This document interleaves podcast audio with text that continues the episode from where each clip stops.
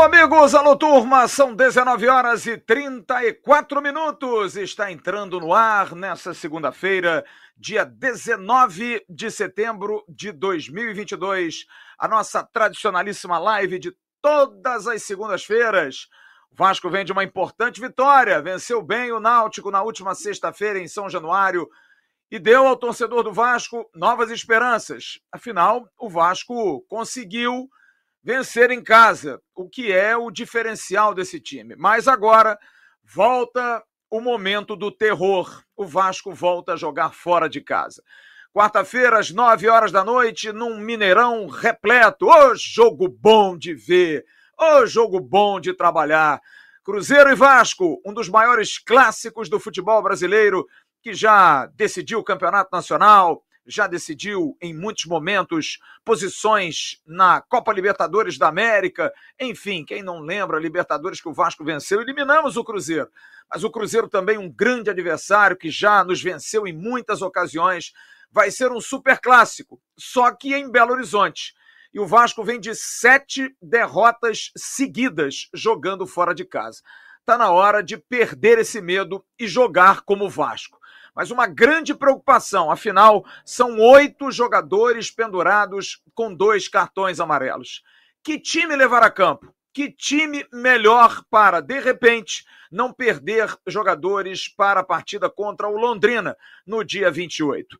Como escalar esse time? Ninguém forçou o cartão amarelo contra o Náutico, portanto, agora é correr atrás. A gente vai discutir isso aqui, vamos bater um papo com a presença de convidados, dos membros do canal Atenção Vascaínos, já já também direto de Belo Horizonte, a gente vai ter a participação de uma figuraça, o nosso Tiago Valu, que vai estar conosco conversando do Cruzeiro, do Celeste, nosso aniversário da próxima quarta-feira. Enfim, a live vai ser muito agitada. Conto com a sua participação. Estou aqui no chat, agora todo equipado, com um telão aqui na minha frente, tendo que ler um monte de mensagem. Um monte de gente mandando mensagem. Agora eu não tenho como esquecer. Agora eu vou ler com certeza as mensagens de todos vocês. Vai ser um enorme prazer. E na abertura desse dessa live tradicional de segunda-feira, quero dar um recado da Gigante da Colina e já vou soltar dois vídeos. Primeiro, da Gigante da Colina de Manaus, do querido Wallace. Manaus, que tem uma loja muito boa e nova, está vindo aí no shopping Suma Uma, no bairro Cidade Nova. Vamos então ao recado da Gigante da Colina de Manaus.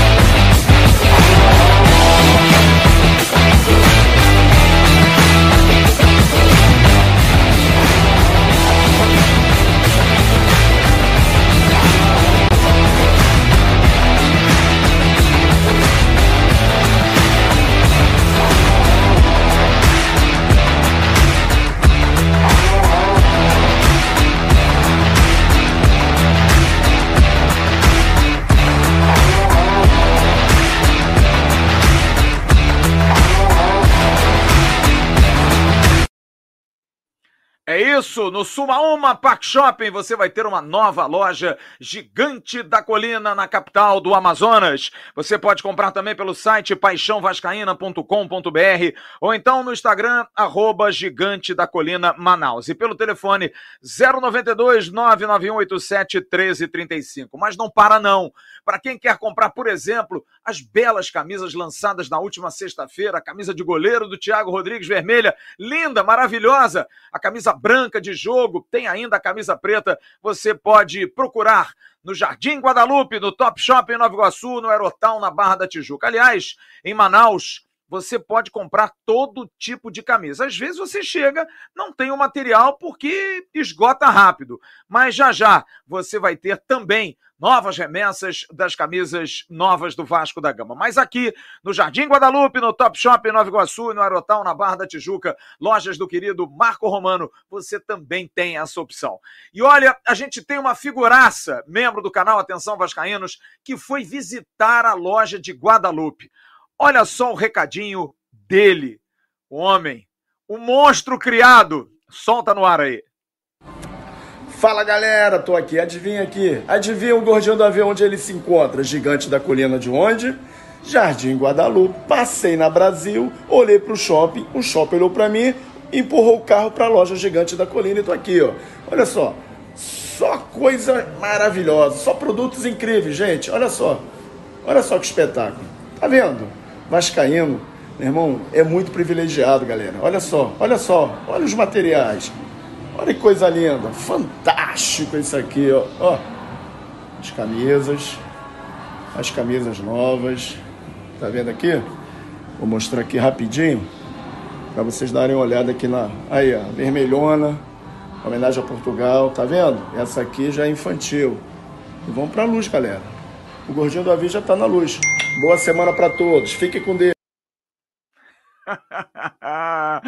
que figura, querido Luiz Amadeu. No Rio você compra pelo WhatsApp 021 969962662 ou então pelo site www.barreirafc.com.br. São 19 horas e 40 minutos. Bom, eu falei dele. Tá aqui uma pessoa até que me perguntou aqui, cadê? É, deixa eu ver aqui, eu acho que é. Ele me perguntou aqui, sumiu de novo? Nosso, nosso Luiz Amadeu, que vai vai estar tá com a gente já já. Vai para Luiz Amadeu! Me perguntar, ah, tá aqui, o Alíbio CN perguntou, em Manaus só tem essa loja do Suma Uma? Não, cara. Tem a loja do Suma Uma que vai ser lançada e tem a loja na capital, em, em Manaus. Depois até tem que pegar o, o, o endereço da loja. vou pegar o endereço da loja direitinho e vou passar para vocês aí. Vou até perguntar ao nosso Alas aqui no WhatsApp, a gente saber certinho onde é que é o endereço perguntando aqui qual o endereço, qual o endereço da loja da loja 1. Vamos ver se ele me responde. Aí eu vou passar para todo mundo certinho para que vocês possam é, saber, vocês aí que são de Manaus, que querem produtos oficiais do Vasco da Gama, não tem problema nenhum. Bom, eu estou aqui no Superchat, assim que tiver no chat, com os Superchats, esperando a rapaziada que pode mandar mensagem, como Matheus Vicente dos Santos, esse Amadeu é uma mala sem alça. Por que, que é uma mala sem alça, cara? O cara é do bem pra caramba, gente boa, vascaíno. Uh, André Nascimento, vocês criaram um monstro. Olha o Amadeu, tá certo. Renato Menezes, a camisa nova do jogo do Náutico é muito linda, muito mesmo, cara, muito linda. Frederico Fernandes, Flávio, boa noite, me tornei mesmo. Queria saber como é que eu faço para participar da live com vocês. Quais são os critérios? Um abraço e obrigado. Cara, você manda uma mensagem no Instagram, no arroba avascaínos, que eu vou te dar uma orientada lá. Logo que, que acabar, eu já te passo aí uma orientação. Rapaziada já participando com a gente aqui. Matheus Vicente dos Santos Filho, se poupar, vai tomar uma porrada desconcertante. Bom, é um assunto que a gente vai abordar já já aqui na nossa live. Canal Rob Lu, grande professor, melhor canal, vamos atropelar, Flávio. Grande abraço para todos da equipe do canal Atenção Vascaínos, esse canal que eu estou sempre ligado, como diz o nosso Vaguinho. Abner Antônio Caetano Júnior, boa noite, amigos. Manuel Rodrigues Ferreira, boa noite. Um grande abraço. Nosso Patrick Barbosa, se poupar, vai ter jogador suspenso contra o Londrina. Se não poupar, né? Vai ter jogador suspenso contra o Londrina em casa. Essa é uma grande preocupação. É uma preocupação gigantesca porque o Vasco tem oito jogadores pendurados. O Vasco tem jogadores titulares, mas é um assunto que a gente vai abordar já já, porque eu vou pedir a tabela. Como é que está a tabela do campeonato? Vou pedir ao nosso Igor para colocar a tabela do campeonato, para a gente poder analisar a tabela com você. Estou esperando o pessoal chegar, né? O Amadeu está com problema, Emerson está com problema de trânsito, Bismarck também está com problema de trânsito, mas a gente toca aqui, não tem problema nenhum. O Cruzeiro, o nosso adversário, tem 65 pontos e está virtualmente classificado, já ascendeu à primeira divisão. O Bahia é o segundo com 51, o Grêmio é o terceiro com 50 e o Vasco fecha o G4 com 48. A partir daí começa a bronca. O Londrina tem 45, o Esporte Clube do Recife, o sexto, tem 43. O Ituano tem 41. A Ponte Preta tem 40 em oitavo. CRB é o nono com 40. Criciúma, décimo, também com 40. Muita gente com 40. Tom Benz, que empatou com Londrina no último sábado, tem 40 pontos. Na verdade, na última sexta-feira. Sampaio Correia tem 39, o Novo Horizontino tem 36. A partir daí, acho que ninguém mais tem chance. 39 Sampaio, 36 Novo Horizontino, 35 Chapecoense. O Vila Nova tem 34, o Guarani tem 32. Vou botar os quatro últimos, depois eu volto para a tela dessa classificação. Tá aí o CSA, que é o primeiro que abre a zona de rebaixamento com 32 pontos. O Brusque é o 18º com 31. O Operário de Ponta Grossa é o penúltimo com 30 e o Clube Náutico Capibaribe tem 27 pontos.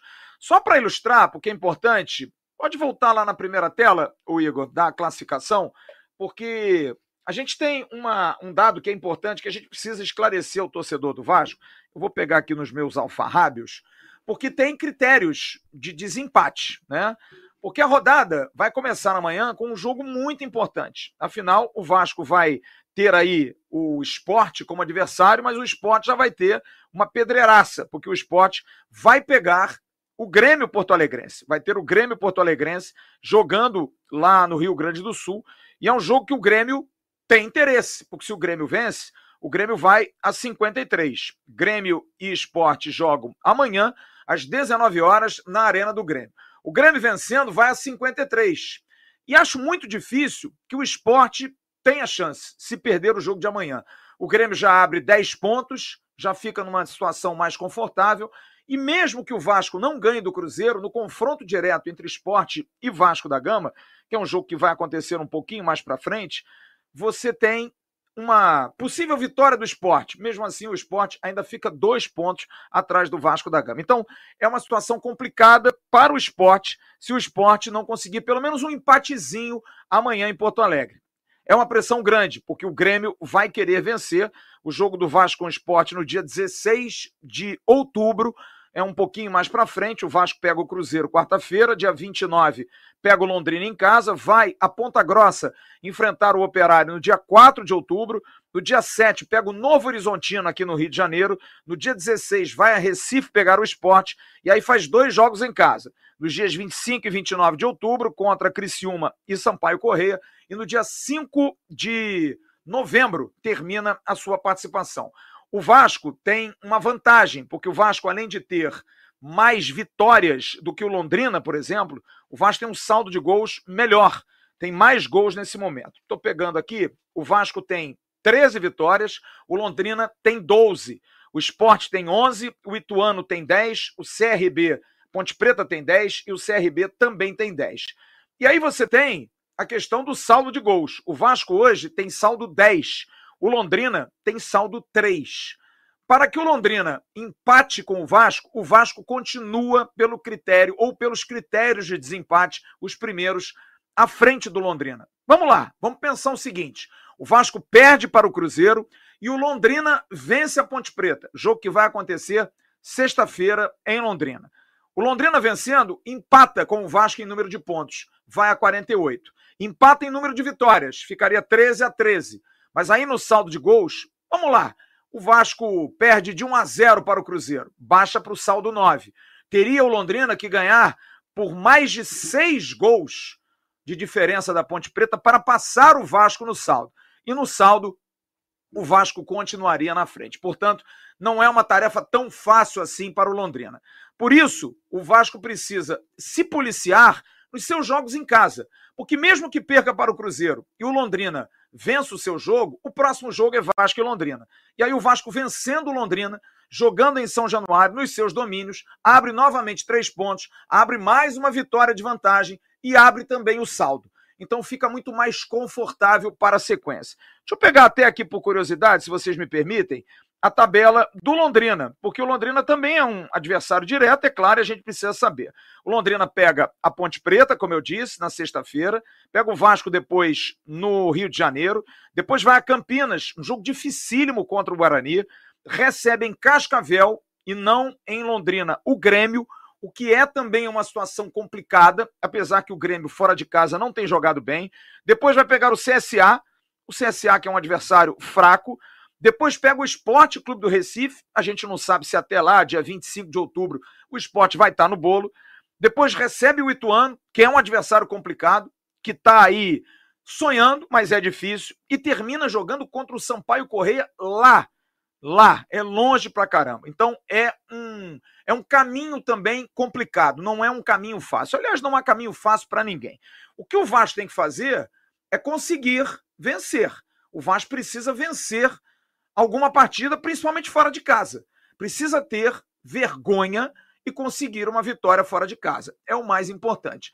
Então a gente tem que esperar esse resultado de meio de semana, mas a situação do Vasco depende muito dos seus jogos em casa e também precisa somar um ou dois pontinhos dentre esses 12 que o Vasco vai conseguir jogar, jogando fora de casa contra é, Operário, contra Esporte Recife, é, enfim, contra Ituano, o Vasco precisa e o Cruzeiro, o Vasco aí com 12 pontos disputados, se o Vasco conseguir dois empates, já tá bom demais. Já tá bom demais. O Vasco vai ter dois pontos, além daqueles 12 que vai fazer, com 62 pontos, dificilmente não vai entrar no G4 e não vai estar classificado.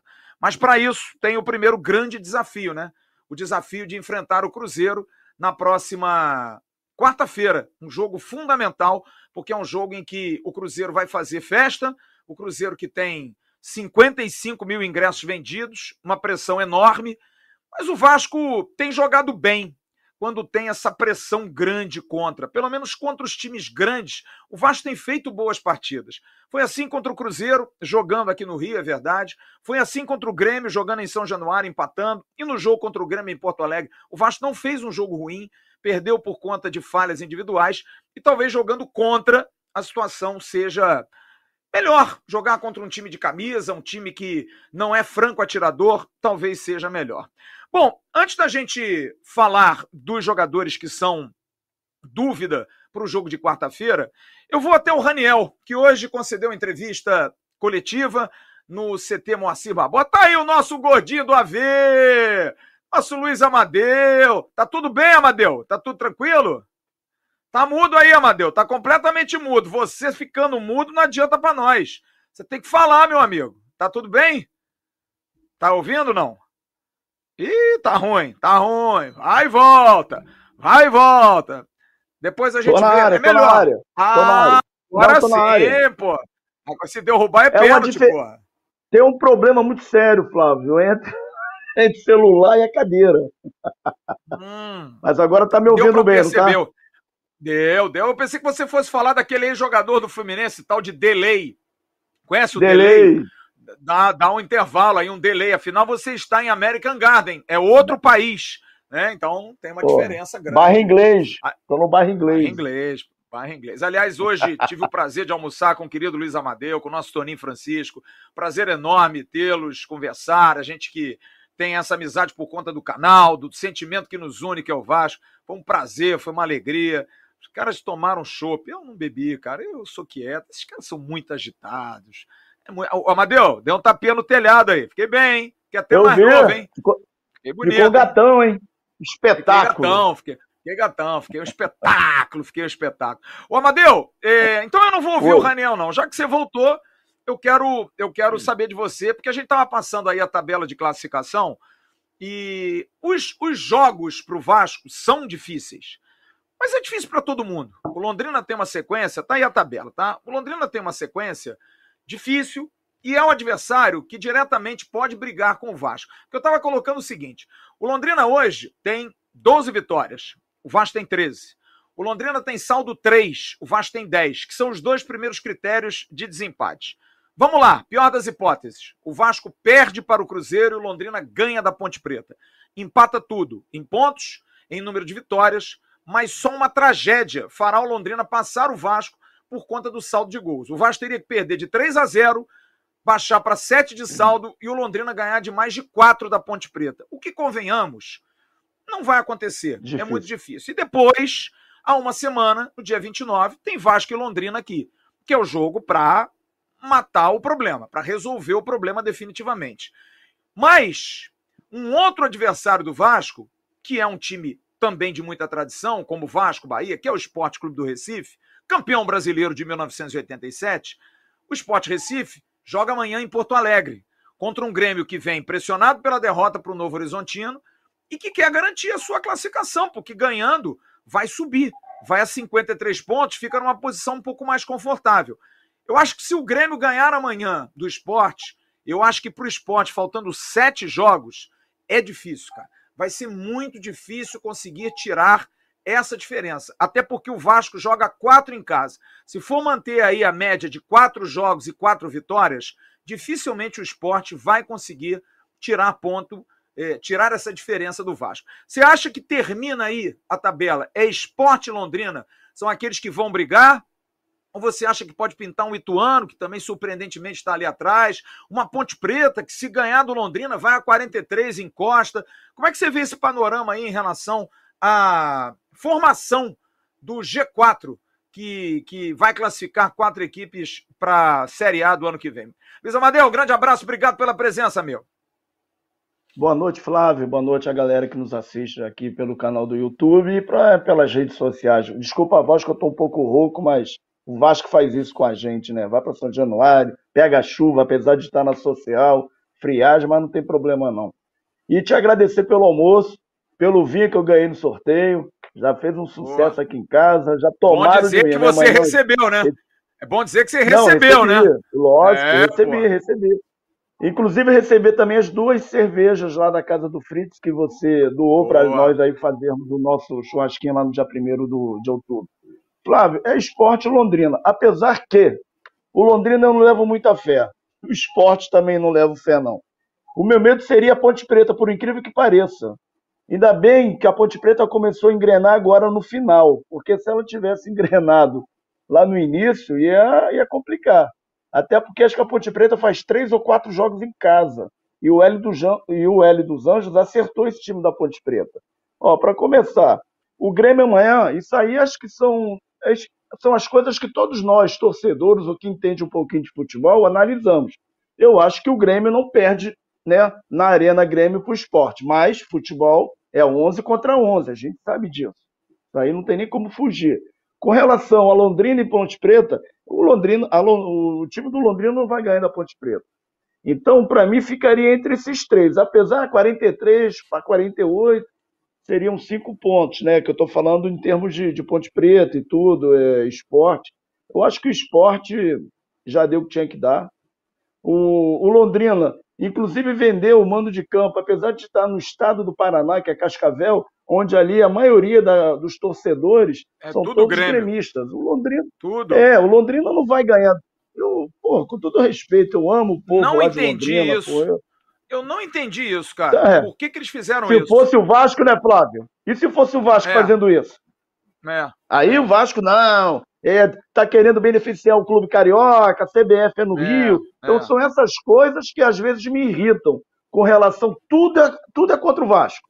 O Vasco, não, o VAR, o VAR não ajudou o Vasco. A gente não quer que ninguém ajude o Vasco. A gente só quer as coisas corretas. É isso que esse pessoal tem que entender.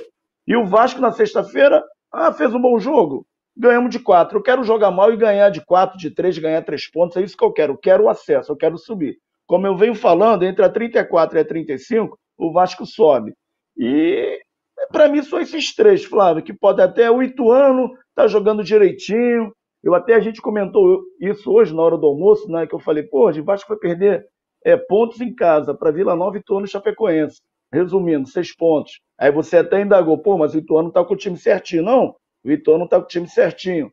Mas aí tem Criciúma, fez jogo duro com o Cruzeiro. O Novo Horizontino fez jogo duro com o Cruzeiro e ganhou o Bahia lá. Então são coisas que a Série B é uma incógnita. Eu acho que a Série B é uma incógnita para gente. Mas eu acredito no acesso do Vasco. Os quatro que sobem são, são é, é, essa formatação que está hoje do G4, é os quatro para mim que vão subir. Não, não vai fugir disso. É, pode oscilar um pouquinho, o Vasco de repente empata com o Cruzeiro, e depois a gente vai falar aí, né? Não sei se você já falou, porque a minha, como você diz, a minha internet estava claudicante. Aí claudicante. realmente eu não peguei se você se você falou aí dos pendurados. Mas agora Não, é vamos falar sobre Passa isso. A bola. Não, a gente vai Passa a bola pro chefe. Sobre... Deixa comigo. A gente vai falar sobre isso, que a gente já tem um convidado já direto de Belo Horizonte. Esse cara é enfesado, hein? Ele é enfesado, hein? O cara que participa de Donos da Bola na Band, você, ô, ô, ô, Valor, você ainda tá com o Everton Guimarães no mesmo time que você, na, na Band, não? É tu e o Everton Guimarães, não? Como é que Sim. tu consegue aturar o Everton Guimarães, Valor? Fala pra mim, cara. Pô, você devia ganhar um prêmio, irmão. Primeiramente, boa noite para você, Flávio. Boa noite para você, Luiz. Boa noite a todos que estão nos acompanhando aqui. Muito obrigado pelo convite. É sempre uma honra poder falar. Deixa eu te apresentar, respeito... né? Deixa eu te apresentar, porra. Esse é Tiago, que ele disse que somente a mãe ele chama de Tiago. O pessoal Verdade. só conhece ele como Valu. Então eu falei, pô, mas Valu, Valu, Valu de quê? Falou, não, me chama de Tiago Valu. Então tá bom, Valu, que é do, do Grupo Band, do Donos da Bola, que também trabalha no Diário Celeste, não é isso, Valu? Diário Celeste. Perfeito fala Isso. do Cruzeiro e tem o canal do Valuzeiro, que fala Isso. provavelmente sobre o Cruzeiro, né, cara? O cara é Evidentemente, é com certeza. Exatamente. Mas, Valu, conta para nós aí, como é que tá primeiro, primeiro, cara, dizer que é um prazer receber qualquer mineiro aqui, porque eu sou apaixonado pelo estado de vocês. Meu falecido sogro era de Uberaba, minha, fale... minha falecida sogra era de Barbacena, portanto eu tenho pés em Minas Gerais, essa cidade maravilhosa. Quantas vezes não fui fazer pré-temporada de clubes do Rio, principalmente o Vasco, em São Lourenço, em Lambari, em Caxambu, né? O sul de Minas maravilhoso. Você vai aí a Ouro Preto, vai tanta cidade maravilhosa que tem em Minas Gerais, cara, que você fica doido, né? Você fica maluco. Então, um prazer tê-lo aqui. E me conte, Cruzeiro vai vir devagar quarta-feira, né? Não tem negócio de ficar dando pressão em cima do nosso Vasco aqui não, né? Não, Valor? Ô Flávio, não é não. Este, este Cruzeiro, e até por conta do, do técnico Paulo Pessolano, né? Até recentemente o técnico Renato Portaluppi deu uma declaração falando que, é, na opinião dele, o Cruzeiro não joga bonito, enfim. É, essa questão do bonito, né? Do jogar bonito, jogar feio no futebol, eu acho que é muito do agrado de cada um. É, tem pessoas que preferem mais uma equipe que realmente passe por poucos apuros defensivamente. Outros, já o meu caso, gostam de equipes que tenham mais a bola, que tentem agredir o seu adversário na maior parte do tempo com a bola. E essa é uma tônica do Cruzeiro, do técnico Paulo Pesolano, que chegou a 50 jogos. De uma coisa, hoje o Cruzeirense, especialmente, é claro, que acompanha o Cruzeiro mais de perto, ele não tem dúvida de que o Cruzeiro é um time que, independente das condições do gramado, ele vai sim tentar jogar. É claro, existem circunstâncias. Ele não vai conseguir sempre fazer o jogo que ele deseja, até por exatamente terem 11 atletas do outro lado. Mas o Cruzeirense não tem dúvida de que a partir do momento que a bola rolar às 21 horas no Mineirão, terá uma grande equipe também como adversário. É importante dizer que o clima na cidade é de muita alegria pela campanha do Cruzeiro, por tudo que o Cruzeiro é, se deu ao direito de chegar a disputar nessa 31ª rodada diante do Vasco. Mas não tem a ver de forma alguma com algum tipo de desrespeito para com o Vasco da Gama, pelo contrário, o Cruzeiro sabe que se ele tem num campeonato tão poucas derrotas, vai exatamente enfrentar na quarta-feira um desses times que conseguiu vencê-lo na competição. É verdade. Só uma informação: é, o jogo Londrina e Grêmio não vai ser mais em Cascavel. A partida válida pela 34 rodada da Série B será disputada no dia 8 de outubro, no Estádio do Café. É, a diretoria do Londrina voltou atrás, resolveu manter o jogo em sua casa, até porque está brigando, né? Então tá na briga e vai querer jogar. É, a troca do mando de campo havia sido aceita pela CBF no início do mês é, usando a justificativa de que o gramado do Estádio do Café passaria por melhorias, mas como o Londrina está disputando, o Londrina quer jogar em casa. Seria minimamente, usando um termo chulo, burro e idiota do Londrina querer jogar em Cascavel, tirar o, o jogo do mando de campo, aonde o mando de campo tem sido fundamental nesse Campeonato Brasileiro, enfim, parabéns tiveram uma atitude razoável. A pena que não vai resolver muito a história deles, mas tudo bem. O Valor, me diga uma coisa. É... O que, que, se fala do, do fundamental para o Cruzeiro ser esse ano que ele não foi no ano passado? Porque o grupo do Cruzeiro, tudo bem, mudou. Alguns jogadores mudaram. Mudou o treinador, né? É... A entrada da SAF foi fundamental para o Cruzeiro ter mais estabilidade para jogar esse ano e conseguir essa ótima campanha e garantir o acesso. Qual é a expectativa do Cruzeirense em relação ao futuro do Cruzeiro com o Ronaldo? Porque no início era uma dúvida, né? O Ronaldo chegou, um negócio meio confuso, uma, uma, uma, uma, compra meio debaixo dos panos. O cara num dia estava ali, no outro dia já estava assinando, não tem burocracia. Enfim, as coisas andaram muito rápidas. No início, eu me lembro, eu vejo o Fábio agarrando no Fluminense aqui, a torcida do Cruzeiro irritadíssima, porque o Fábio foi dispensado. Enfim, tomou-se uma série de medidas, né, uma, uma medida forte para que não, não, não fosse dentro do que vinha acontecendo. Tinha que acontecer uma mudança, né? E o Cruzeiro engrenou e foi. O que, que foi fundamental? Você acha que essa questão da SAF foi fundamental ou não? A mentalidade mudou, o time é outro, o time mexeu, algum jogador que chegou que deu uma desequilibrada. Qual é a tua ótica sobre a razão do Cruzeiro estar fazendo a campanha que faz nesse Brasileirão? Valor?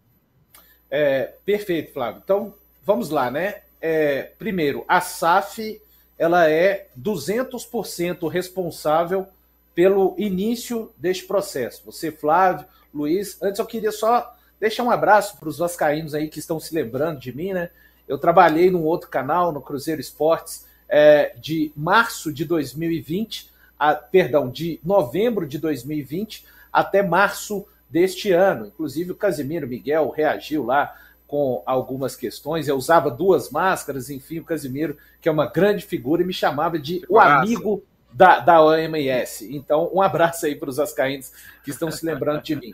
Mas a questão é, você até disse bem, Flávio, a questão da SAF, ela foi literalmente a toque de caixa no Cruzeiro. Sabe por quê? O Cruzeiro ele não podia se dar ao luxo, até também com uma situação nesse particular muito parecida com a do Vasco. Infelizmente, são clubes que eles, eles não chegaram em uma rotatória onde eles podem escolher uma saída. Não, eles chegaram é, no fim da linha, literalmente, e só poderiam escolher uma saída. Pelo menos eu entendo assim, é, um pouco mais distante, apesar de acompanhar a situação do Vasco, mas a situação do Cruzeiro era exatamente essa. O Cruzeiro, para que vocês tenham ideia, a minha expectativa como repórter e setorista que sou do Cruzeiro é de que o Cruzeiro, é, com planejamento que não existiu nos últimos dois anos e com todas as contas para pagar, para serem pagas, só para que vocês tenham ideia, o Cruzeiro tinha previsto para o ano de 2022 gastos na casa de 90 milhões com futebol. Desses 90 milhões, o Cruzeiro tinha 60 milhões para receber. Aí você pensa assim, nossa, um déficit de 30 milhões, como que um time tem 90 milhões? O futebol dele vai custar 90 e ele só tem 60 para receber. Não, só que a notícia é muito mais grave do que essa, porque esses 60 milhões já haviam sido recebidos. Então você tinha um custo de um futebol predestinado de 90 milhões e nenhuma renda. O Ronaldo vem, ele enxuga isso juntamente com a sua equipe, com Gabriel Lima, com Paulo André, com Pedro Martins, que são os homens, é, os imediatos, digamos assim, abaixo do Ronaldo, e já baixa esse orçamento da casa de 30 milhões de reais, que é o que o Cruzeiro gasta hoje com seu futebol. Com relação aos atletas, permaneceram para essa temporada apenas Rômulo e Eduardo Brock, que estão ainda no elenco. O Eduardo Brock, até em uma reviravolta bastante interessante para o jogador, porque na boca do torcedor cruzeirense, ele era um dos primeiros atletas que deveriam deixar o elenco em 2022, só que por essas coisas do futebol, ele tem a maior volta, digamos assim, né, desses dois que permaneceram, porque ele vai de, digamos assim, um dos primeiros a é, puxarem a fila das, das dispensas, o Brock hoje é capitão do Cruzeiro na Série B, um símbolo dentro do vestiário e também dentro de campo. O salário anda-se em dia. Não é notícia mais no Cruzeiro, aqui em Belo Horizonte, que o Cruzeiro atrasa salários. No ano passado, tivemos a greve dos jogadores, quando Vanderlei Luxemburgo já era o técnico. No ano anterior, 2020, tivemos a paralisação. Os jogadores não fizeram greve, mas não se concentraram com Luiz Felipe Scolari.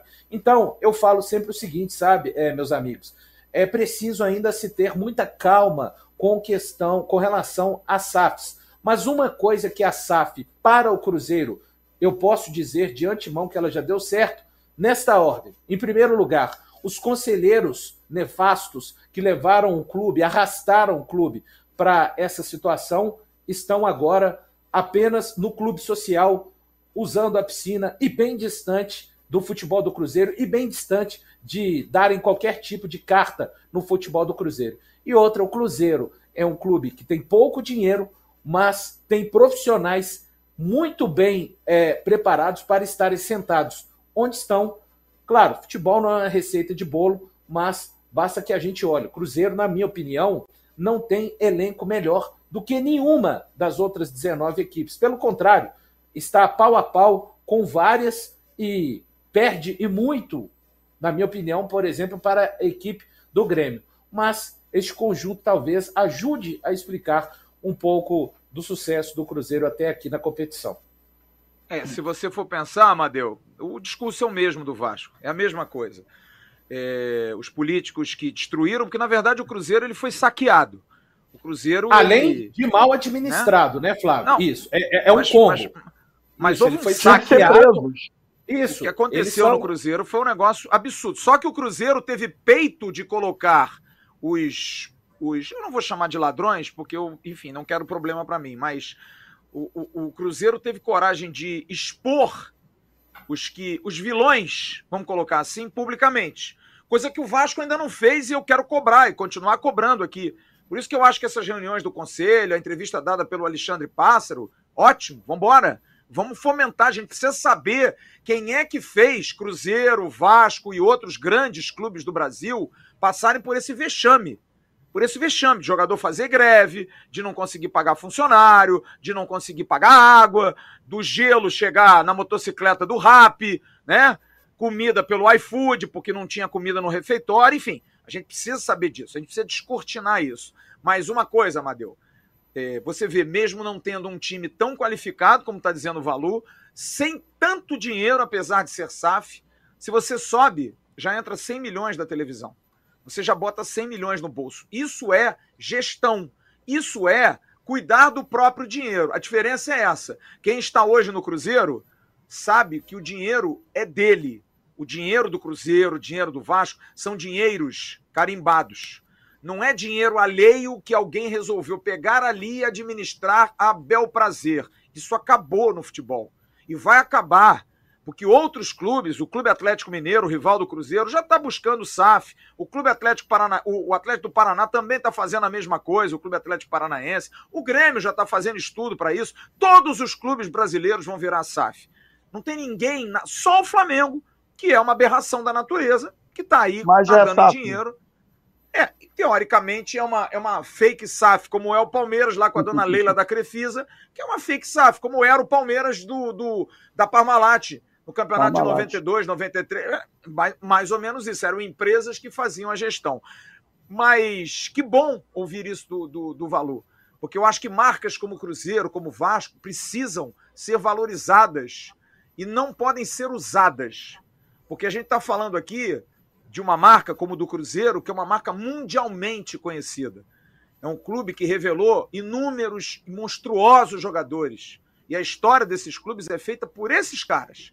E a gente não fala de Raul Plasma, a gente não fala de Tostão, a gente não fala de tantos jogadores maravilhosos que o Cruzeiro revelou, porque a gente tem que falar dos conselheiros, desses caras que saqueiam o clube, muitos, não são todos. Eu já coloquei isso aqui. A gente também não pode abrir o balai e dizer que todos os conselheiros. Não. É amigo do amigo, é parceiro do parceiro. Os caras que também tem aquela galera que gosta de entrar em vestiário. Enfim, tem um monte de gente aí, né? Que gosta dar camisa, essas coisas todas.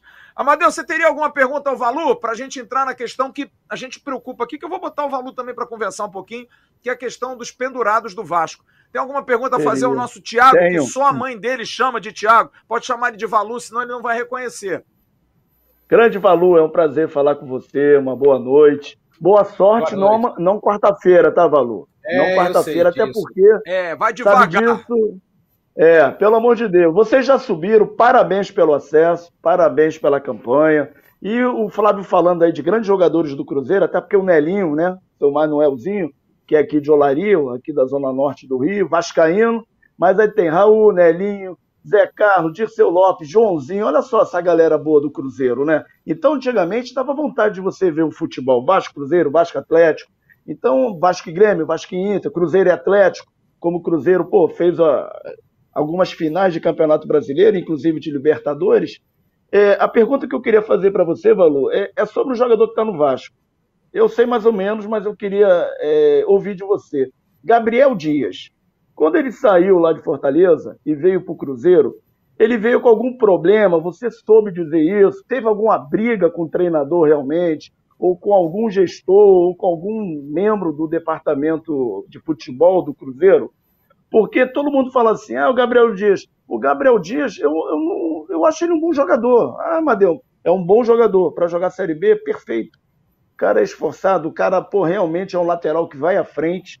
Eu queria fazer essa pergunta a você, se quando ele chegou no Cruzeiro, ele já veio com algum problema médico. Você saberia responder isso para nós? Muito obrigado, Valu. Prazer mais uma vez estar falando contigo aqui. Igualmente, Amadeu. Prazer é meu estar participando aqui com vocês. É o seguinte, o Gabriel Dias ele teve é, uma lesão no término do ano anterior, quando ainda defendia é, o Fortaleza. Ele demorou um tempo, foi uma lesão no joelho direito, ele demorou um tempo para se recuperar. Ele chegou no Cruzeiro e ainda teve que continuar fazendo uma extensão da sua pré-temporada, exatamente por conta do fruto dessa recuperação no joelho direito. Agora, até a época que chegou é, o Gabriel Dias, eu até que fui o repórter a dar essa notícia em primeira mão aqui em Belo Horizonte, que ele estava acertado com o Cruzeiro, assim como fiz também é, com relação ao Matheus Bidu, ao William Oliveira, enfim. É, o jogador ele não teve nenhum tipo de problema de relacionamento ou com o técnico Paulo Pessolano ou com alguns dos atletas. A questão é que por alguma questão tática, e é algo interno, eu, eu realmente não sei falar, que à medida que a temporada foi passando, o Cruzeiro ele teve muitos problemas, especialmente na sua lateral direita, na sua ala direita.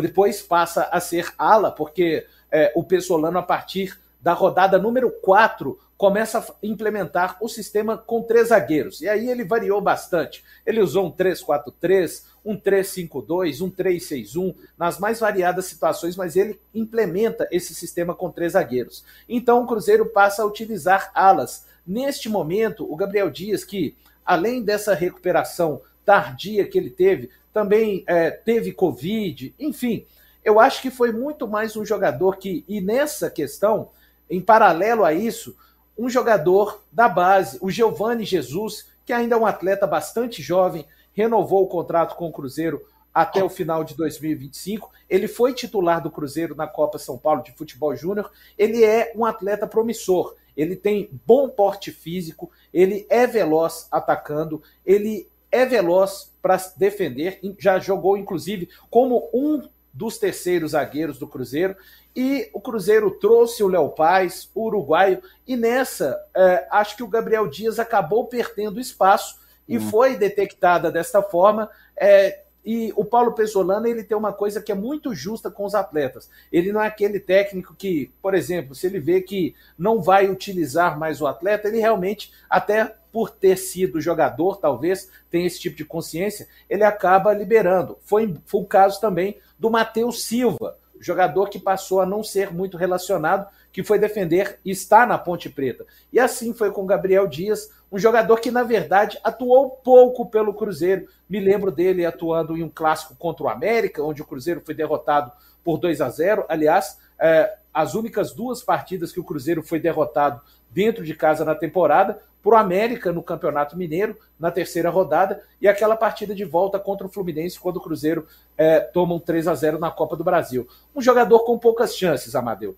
mas creio que Não. alguma coisa na comissão técnica detectou de que é, o Cruzeiro poderia fazer uso de outro, ou alguma característica do atleta talvez não fosse encaixar dentro daquilo que pedia o técnico Paulo Pessolano. Perfeito. deixa eu te fazer uma pergunta, porque o Vasco tem uma preocupação muito grande para esse jogo de quarta-feira e uma dúvida. O Vasco tem oito jogadores pendurados com dois cartões amarelos. E tem o jogo do Londrina, que é um confronto direto. O Vasco vencendo o Londrina. Vamos lá. O Vasco perde para o Cruzeiro. Mas o Londrina não ganha da ponte. Se o Vasco ganha do Londrina em São Januário no dia 29, praticamente liquida, porque vai abrir aí cinco, seis pontos de vantagem. Para tirar em seis rodadas, convenhamos, o Vasco ainda teria três jogos em casa. O Vasco tem sido imbatível em casa, são dez vitórias e quatro empates, então praticamente decide. Então, de repente, se pensa no jogo do Cruzeiro como um jogo importante, até porque o Vasco quer deixar de ser uma presa fácil fora de casa. O Vasco vem de sete derrotas seguidas, jogando fora dos seus domínios. Então está na hora, há uma cobrança muito grande. O próprio técnico Jorginho está fazendo essa cobrança, mas tem aquela preocupação. Vamos lá. Joga com o Cruzeiro. Perde jogador para Londrina ou não perde? Os jogadores pendurados são cinco titulares: o Thiago Rodrigues, os dois zagueiros, Danilo Bosa e Anderson Conceição, Thiago Rodrigues goleiro, o volante Andrei, que é o grande destaque, um dos grandes destaques do Vasco nesse campeonato eh, brasileiro, que inclusive hoje o novo contrato dele foi registrado no bid da CBF. Nenê, que aos 41 anos de idade ainda é muito protagonista do Vasco, está jogando muita bola. Se você for botar Alex Teixeira, que chegou como grande reforço, mas ainda não engrenou, tá com dois, e dois jogadores que compõem. Um velho conhecido da torcida do Cruzeiro, Matheus Barbosa, que saiu daqui, mas ainda não engrenou no Vasco, mas é um jogador importante, que, por exemplo, no jogo do turno, jogou no lugar do André e fez uma ótima partida na vitória do Vasco no Maracanã, e o zagueiro Juan Quinteiro, que perdeu a posição. Então são oito jogadores. Há uma dúvida danada daquilo que pode ser o time para o jogo de quarta-feira. Mas olha, sabe aquela coisa da mosquinha? Ah, eu já ouvi o seguinte: o Jorginho vai botar o que ele tem de melhor. Vai botar o que ele tem de melhor. Amigo, se tiver que jogar e tomar o cartão amarelo, vamos pro pau. O Vasco vai a Belo Horizonte com a intenção de ganhar o jogo. O Vasco quer ganhar o jogo. Se sente capaz, tem camisa para isso, tem time. A gente não pode negar que um time que está entre os quatro pode sonhar, se o Criciúma vai a Belo Horizonte faz jogo duro com o Cruzeiro, o que acontece? Se o Criciúma, que é um time que está lá embaixo, pode, se outras equipes fazem é, é, jogo duro, e a gente viu o Ituano, por exemplo, veio a São Januário e fez jogo duro com o Vasco, empatou em 1 a 1 A Chape, tudo bem que o jogo da Chape com o Cruzeiro foi em Brasília. O campeonato ele é muito, muito difícil. E eu diria que é difícil nivelado para baixo. Não tem um time assim. O Cruzeiro está jogando de uma maneira competitiva, mas não é um time assim um espetáculo que você pare para ver, como é o Flamengo, por exemplo. O Flamengo é um time diferente, que você vê jogar é diferente. Mas o campeonato da Série B não exige timaços. O campeonato da Série B exige competição. Ganhar o jogo, nem que seja na porrada. Eu vi o jogo Cruzeiro e CRB no final de semana. O CRB teve um pênalti a favor, perdeu um pênalti, o Anselmo Ramon. Poderia ter sido um jogo diferente. O que, que fez o Cruzeiro? Matou a cobra. Fez um, fez dois, acabou com o jogo. É um time letal. O Cruzeiro é um time letal. É um grande time? Não, não é. O Grêmio é um grande time? Não, não é. É um time veterano. O Bahia é um timaço? Também não é. Bahia foi a, a, a Recife e perdeu para o esporte. Então o campeonato está muito equilibrado. Então o Vasco vai a Belo Horizonte para ganhar o jogo, para vencer o jogo. Para o Cruzeiro faz alguma diferença saber que, por exemplo, o André e o Nenê não vão para o jogo ou vão para o jogo, se comenta alguma coisa em relação ao Vasco ou o foco do Cruzeiro é jogar o que a gente está jogando, vamos partir para dentro do Vasco e vamos conseguir a classificação. Esse jogo é considerado o jogo da classificação oficial para a primeira divisão, Valor? Não, aí a gente tem que dividir coisas, né? Até como na minha primeira participação. O desejo do torcedor é que a vitória venha em cima do Vasco para finalmente o torcedor do Cruzeiro, matematicamente, poder extravasar, é, desrepresar né, esse sentimento de tudo que ele tem passado desde 2019 para cá. Mas Já é subiu, claro. né, Valor?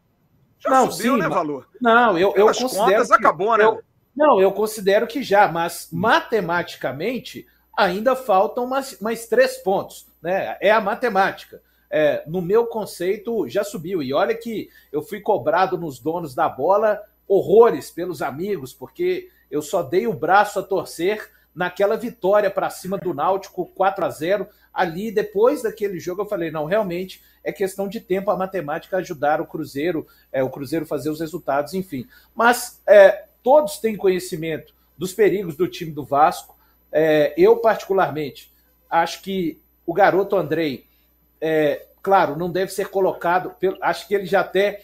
Aliás, né, só fazendo um parêntese, como é difícil para esses garotos, tanto do Vasco da Gama quanto do Cruzeiro, né, jogarem com essas camisas tão pesadas, com toda a expectativa que essas duas torcidas gigantes têm, mas a gente ainda consegue ver jovens é, sobressaindo. No caso, é, temos o Andrei aí no Vasco, aqui, como eu disse, Temos o Daniel Júnior também, que faz um ótimo campeonato, mas são atletas ainda que são promessas e que não devem ter nas suas costas aquela responsabilidade máxima de resolverem, né? Mas o certo é que mesmo assim o Andrei resolveu já em algumas partidas. É, o Figueiredo, o Nenê dispensa comentários, um cara que tem uma batida de uma bola parada, um cara que precisa de dar um toque, um cara que precisa de dois metros no campo para simplesmente parar, pensar e levantar a cabeça. Se você deixou o Nenê fazer isso, você já está bastante comprometido, né? E o Vasco da Gama, o Jorginho, é um técnico extremamente é, inteligente para armar suas equipes. Ele sabe que ele terá um campo e o Vasco tem jogadores de velocidade. A mim também agrada muito é, o jovem Figueiredo. É, agora também o Egnaldo, que tem se destacado nas últimas partidas. Nós estamos falando de jogadores muito velozes. É, quer dizer, o Vasco tem o arco e tem a flecha, e ainda tem um jogador lá, esse me agrada, é, as melhores recordações da sua passagem por aqui, o Raniel, que também não tem dificuldades, pode até não estar vivendo o grande momento Vocês gostavam do Raniel, Valor? Vocês gostavam ah, gente, do Raniel aí? Ah, a gente gostava muito do Raniel. A gente não gostava, não era pouco, não. A gente gostava, era muito do Raniel, viu, Flávio? Mas era muito mesmo. É, eu acho que é um jogador ainda que é, ele ainda não está rendendo aquilo que ele pode render. Tá? É, não estou falando que é, que é um, um, um, um, novo Roberto Dinamite, nem um novo Tostão, mas é um jogador que ainda ele não jogou no nível que ele é capaz de jogar. Né? Aí a gente não sabe por uma série. Ele teve um caso de saúde seríssimo. Né? Ele teve arriscado, não foi de, de perder a carreira, não. Ele teve arriscado, foi de perder a vida. Né? É, eu, eu confesso que boa parte da torcida do Cruzeiro, é claro, tirando o jogo de quarta-feira, mas nutre um carinho e um respeito muito grande pelo Raniel e torce pra, pela carreira desse jogador. Então, o clima é de festa da torcida com relação à expectativa, mas não pelo adversário. Aliás, eu sempre, onde falei, na Band, no Diário Celeste, no meu canal, no canal do Valuzeiro, é, que a Série B, meus amigos, são 38 rodadas dificílimas. Eu não consigo pegar na tabela e falar é, isso desde o início. Eu tenho esse discurso. Aqui o Cruzeiro vai ter uma facilidade, aqui vai ser difícil. Não. É claro que em jogos que tem um apelo, como que tem de quarta-feira, não entra somente os times, entra uma história muito claro. grande entre Cruzeiro e Vasco da Gama. E é claro que quando a bola rola, essa história fica para trás e começa a se escrever uma nova a partir do jogo, né? Valor, eu vou ter que te liberar porque prometi e eu sou um homem cumpridor de palavra, mas queria fazer uma pergunta a você, ao eu, Amadeu, e vou me incluir só, também. Diga, diga, irmão. Só falar, Flávio, assim, é, eu estou disposto aqui para os amigos, tá? Assim, é, infelizmente. Dá para continuar? De, tranquilamente, eu gosto de falar demais, até peço desculpa, então, podem vambora. me cortar. Não, vambora, porra.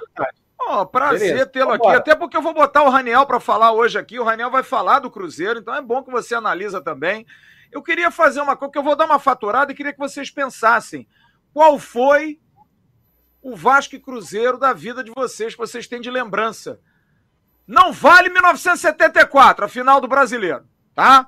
Não, Amadeu pode. Amadeu não é tão velho assim, não, cara. Amadeu em 74 tinha quantos anos, Amadeu? Seis anos, mas eu estava no Maracanã, no colo do meu pai. Então, então, então, vai lembrando aí, vai dando uma lembrada. Eu vou dar uma passada no chat, vou dar uma faturada, porque o chat está bombando. A gente tem 3.140 pessoas aqui com a gente. Eu quero dar um abraço no Luiz Felipe Alves, coloca a gente na live, porque o Emerson não vem. O Emerson Rocha é um perigo. Rodrigo Moura, bem-vindo ao Alô Turma. Um grande abraço ao Rodrigo, membro do canal. Gilson Ribeiro também. Grande abraço a todos que estão participando. Tá aqui o Leonardo Rocha, não aguento mais a Série B. Somos dois, amigo. Roberto Pereira Nunes, o Ituano tem cinco jogos em casa e três fora. É, cara, vai ser duro. Daniel Valentim, Londrina não vai ter gás para disputar até o final. Professor Roberto Guimarães, grande abraço de novo, meu querido. Humberto Paulucci, grande Flávio Amadeu, grande abraço, grande Paulucci. Abraço, é, Diego Abrantes, tem que poupar o André e o Nenê, os outros têm substitutos. É, Gilson Pino, boa noite. Flávio, se realmente o Jorginho já tinha determinado que o Nenê não ia jogar contra o Cruzeiro, certamente ele ia forçar o terceiro amarelo. Eu acho que o Jorginho vai com a equipe completa. Eu também acho, apesar do Jorginho ter dito isso na apresentação dele, de que ele pouparia o Nenê para, para esse jogo. Pandom manda uma mensagem aqui: Valu é monstro. Aqui o Valu arrebentando, arragaçando os corações, o nosso Valu. Ives Lima, Valu, amigo da OMS. Tá aqui, ó, rapaziada, os amigos do. Os amigos lá do, do Casimiro estão todos aqui, cara. Todos eles. Johnny José Oliveira, Flávio, boa noite. Sou de Uberaba, somos muito vastos. Grande abraço, meu querido. Edjan José de Araújo, manda um superchat. Boa noite, família, tamo junto. Grande abraço. Grande Edjan, que é membro do canal também. É, Ibituruna é Vasco, diz o Anísio Rezende, rapaziada toda mandando mensagem. Quero agradecer demais, mais de 3.100 pessoas participando conosco. Imperatriz do Maranhão, ligado no canal Atenção Vascaínos, o nosso Raiz Silva, grande valor, sangue bom. Faz a, a, propaganda dos bonequinhos de tricô, Valu. Qual é que é a propaganda dos bonequinhos de tricô, Valu? Os caras ah, gostam também. É, os caras gostam. É minha esposa, é. né? Ela faz é. É, amigurumis, né? E ela tá lá no perfil, quem quiser seguir no Instagram, é natalinha.com. Então ela faz, ela inclusive personalizou, imaginem, o meu boneco, que coisa triste. Eu já sou uma figura Nossa caricata, senhora. assim, é, e o pessoal ainda cara compra o boneco do Valu. Tem gosto para tudo, mas, Valu, né? Mas o bonequinho vestido, né? Porque se fosse pelado seria ainda mais grotesco, né, parceiro? É, seria uma coisa né? bizarra, né? né? Então, é, vestido e com, duas, e com duas máscaras. Ele é bizarro, na verdade, né?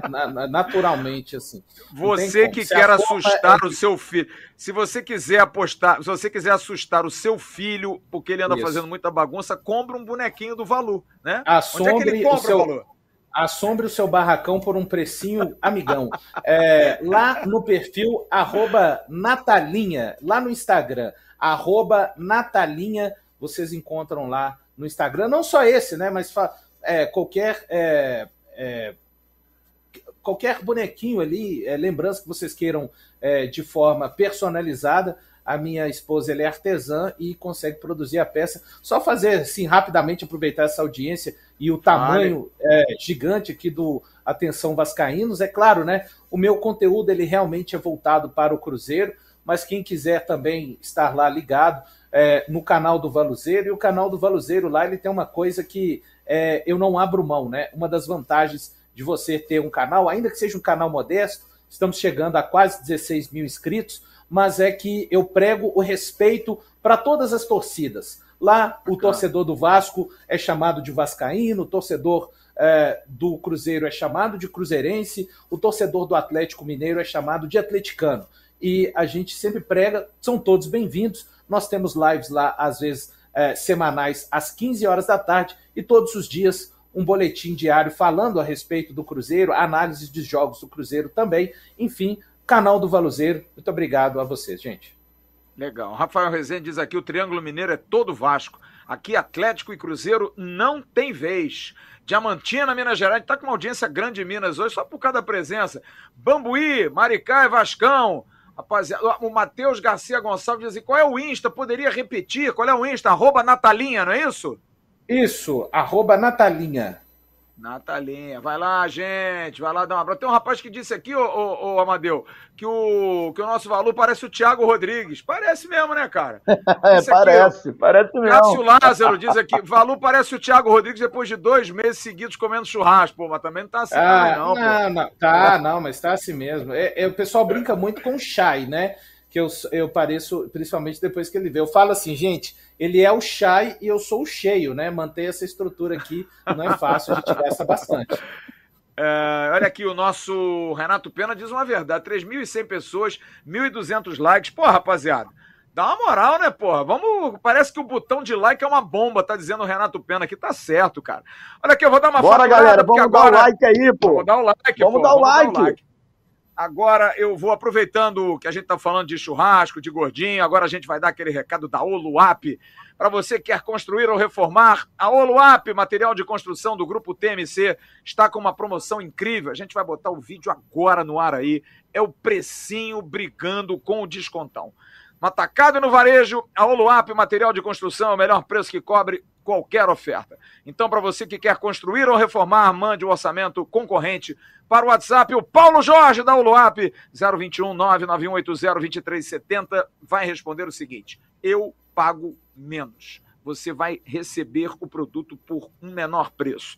Procure, eles vão chamar no precinho para você. A Oluap na rua Adolfo Bergamini 276, Engenho de Dentro. Oluap é uma empresa do Grupo TMC, Instagram, arroba oluap.grupotmc. E olha, vou dar o recado agora da Gol Case, hein?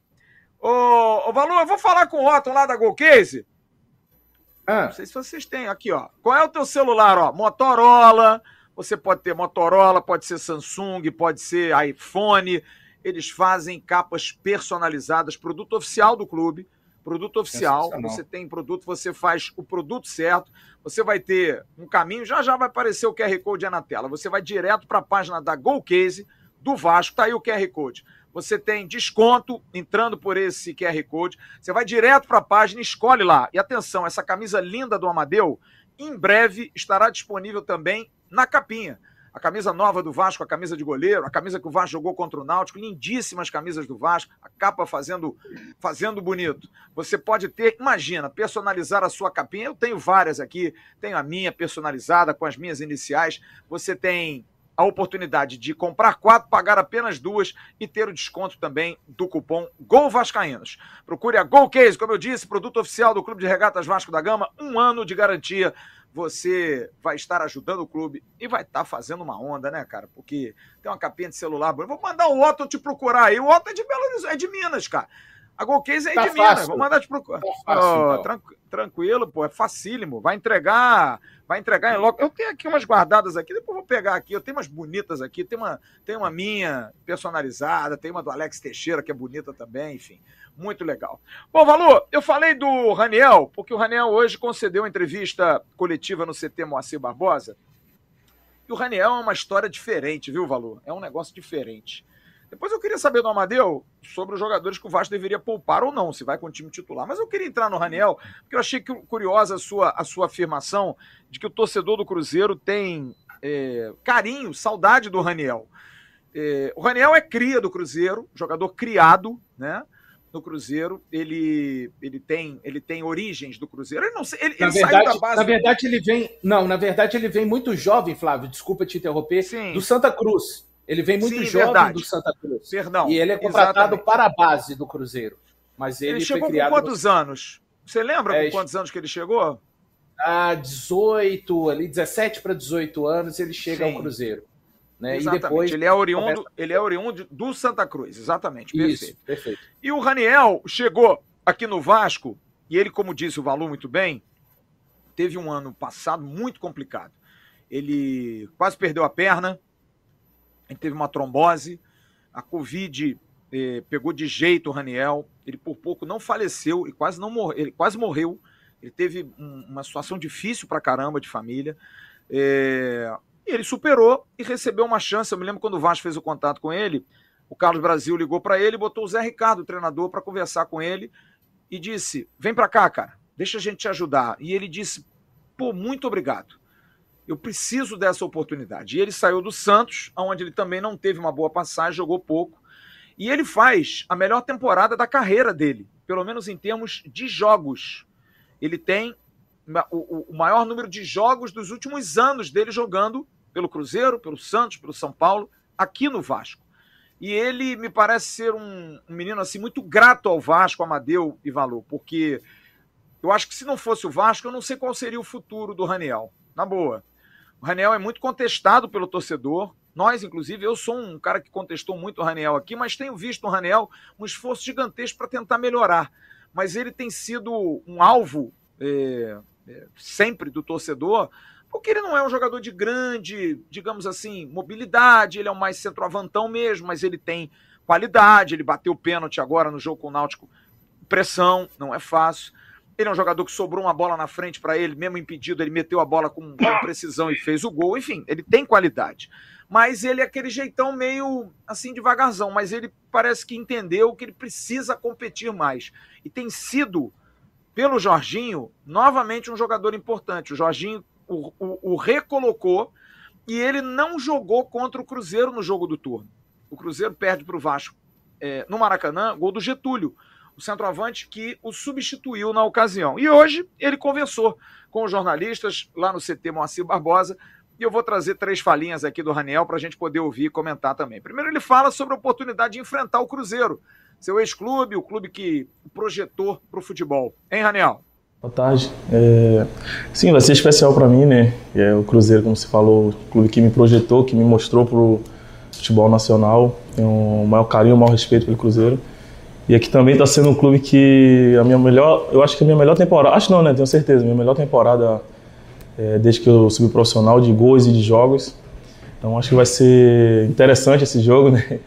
É, como falei, tenho carinho pelo Cruzeiro, mas hoje eu visto a camisa do Vasco e tenho que honrar a camisa do Vasco. Então tenho que sempre procurar dar o meu melhor para o Vasco vencer. Você vê que ele tem, né? Carinho quando ele fala do Cruzeiro, né? É nítido isso, né, Amadeu? Né, Valor? Né, Amadeu? Ele é um cara que. A gente vê ele. E ele, cara, ele é um bom menino, sabe? Eu, eu convivo com ele, assim, eventualmente no CT. Ele tem aquele jeitão assim. Acho até que ele tem um pouco de medo de mim. Quando ele me vê assim, eu acho que ele fica meio assim de lado. Mas ele é um bom menino, é um menino que fala negócio do Pix lá, instituiu, quem dá passe para ele, e pô, ele dá 500 pratas, aquela coisa toda. Ele é um meninão, ele é um gurizão, né? Mas não é fácil jogar no Vasco, né, Amadeu? Ainda mais para um centroavante, numa posição que o Vasco teve Roberto, Romário, Edmundo. É difícil demais, né? Teve recentemente até o próprio Germancano, né?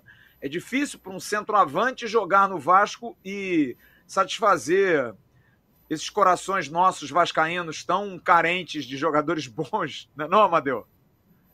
Pô, nem fala, Flávio. Olha, não é brincadeira não. Eu também sou um crítico do Raniel. É o que eu sempre falo quando eu estou aqui na live é, falar da vida pessoal dele, cara. O cara é um guerreiro, batalhador. Bato palmas para ele. É um cara que realmente lutou pela vida, conseguiu com a graça de Deus.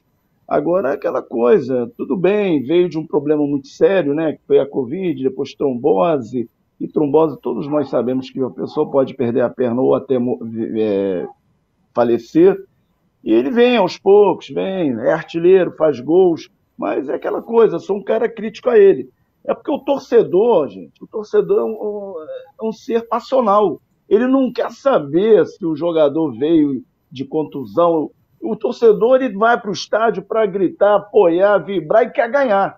Ah, ele quer ganhar, não importa. Não importa se o cara tá parado um tempão, não. Ele entrou, tem que fazer o gol. Ainda mais o Raniel, ele vive de quê? De gols. É um centroavante. E para jogar no Vasco é uma pressão muito grande, é muito grande, não só na posição de centroavante, não, para jogar no time. É, é só ver os, alguns rebaixamentos que nós tivemos aí, fomos rebaixados porque não tínhamos goleiro. Né, Flávio? A gente verdade, não tinha goleiro. Verdade. Então são, são situações que são complicadas. Aí a gente vê hoje o Raniel, pô, eu torço por ele, cara, eu torço por ele. Até fui um crítico lá em São Januário, lá no jogo, vendo o jogo lá, e, entendeu? Mas é aquela história, ele joga no Vasco, eu quero que ele faça gol. Quando ele foi Vasco e agora, Vasco e, e Náutico, ele foi bater o pênalti, eu falei, ai meu Deus do céu. Mas bateu bem, é o centroavante, o papel dele que ele faz gol, realmente, bateu o pênalti muito bem. Quando o Nenê, né, alguns anos aí, no ano passado, que perdeu um pênalti lá contra o CSA, e jogando com mais um, o Vasco perdeu ali, aí o Vasco desengrenou ali. Aí depois perde para o Guarani, aí o Conte Germancano perde pênalti. Então são coisas que eu bato palma, eu, eu torço muito pelo Raniel. Só que eu sou um crítico fervoroso dele. Pode até ser que agora ele voltando à forma, vindo jogar direitinho, fazendo os gols, que fique para o ano que vem. Mas eu não estou passando pano não, tá, galera? Porque tem uma galera aqui do grupo, sabe, Valor, que depois chega em mim lá no grupo lá de WhatsApp e pá, pá, pá, fica me arrebentando. Mas eu falo, sou crítico, eu sou crítico. Mas eu torço muito pelo Raniel. É um menino que merece, merece toda a felicidade do mundo. Pô, é um, é um cara que já passou N coisas aí na vida que não, não vale a pena mencionar aqui. Todos nós já sabemos. Eu torço muito pelo Raniel, mas sou crítico, tá, galera? É, o Raniel tem, tem, inclusive, um depoimento dele para aquele.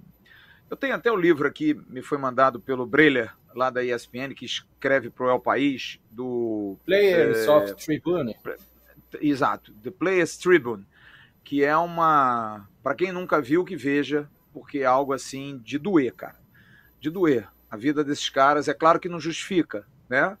Se ele escolheu a profissão que ele escolheu, ele sabe que é alvo de crítica. Mas eu acho que a gente precisa pensar também um pouco no ser humano, né? No cara que está ali, que não é uma máquina, é, não é um super-herói, né? E como diz aqui o nosso Edmundo Fiais, porra, eu já tive que aturar o Ribamar. Pô, o Raniel é craque, irmão. Porra, não, Verdade. Vou não vou ficar preocupado. Agora, como eu disse, quem está salvando, voltando com ele, salvando um pouco esse final de ano importante, porque o Raniel é o artilheiro do Vasco na temporada. Ele é o artilheiro do Vasco na temporada, é o artilheiro do Vasco no Campeonato Brasileiro. É o Jorginho. E o Raniel falou sobre esse apoio que hoje o técnico do Vasco tem dado a ele, o resgatou, trouxe ele de volta e o Raniel tem feito boas partidas. Hein, Raniel? Então, é, na verdade, a gente, um dia só ali no treino que a gente conversou um pouco, né? O treino rolando, ele parou, ele me chamou para conversar um pouco. E ele me dá total confiança, cara. Ele falou para mim que ali eu posso tentar, posso, se eu errar, pode deixar que a culpa é dele, mas ele disse que quer que eu erre tentando, não, não fique me omitindo do jogo. Então, isso é tudo que o jogador quer ouvir, né? Que o treinador dê essa liberdade para ele tentar, para ele fazer o que quiser dentro do campo.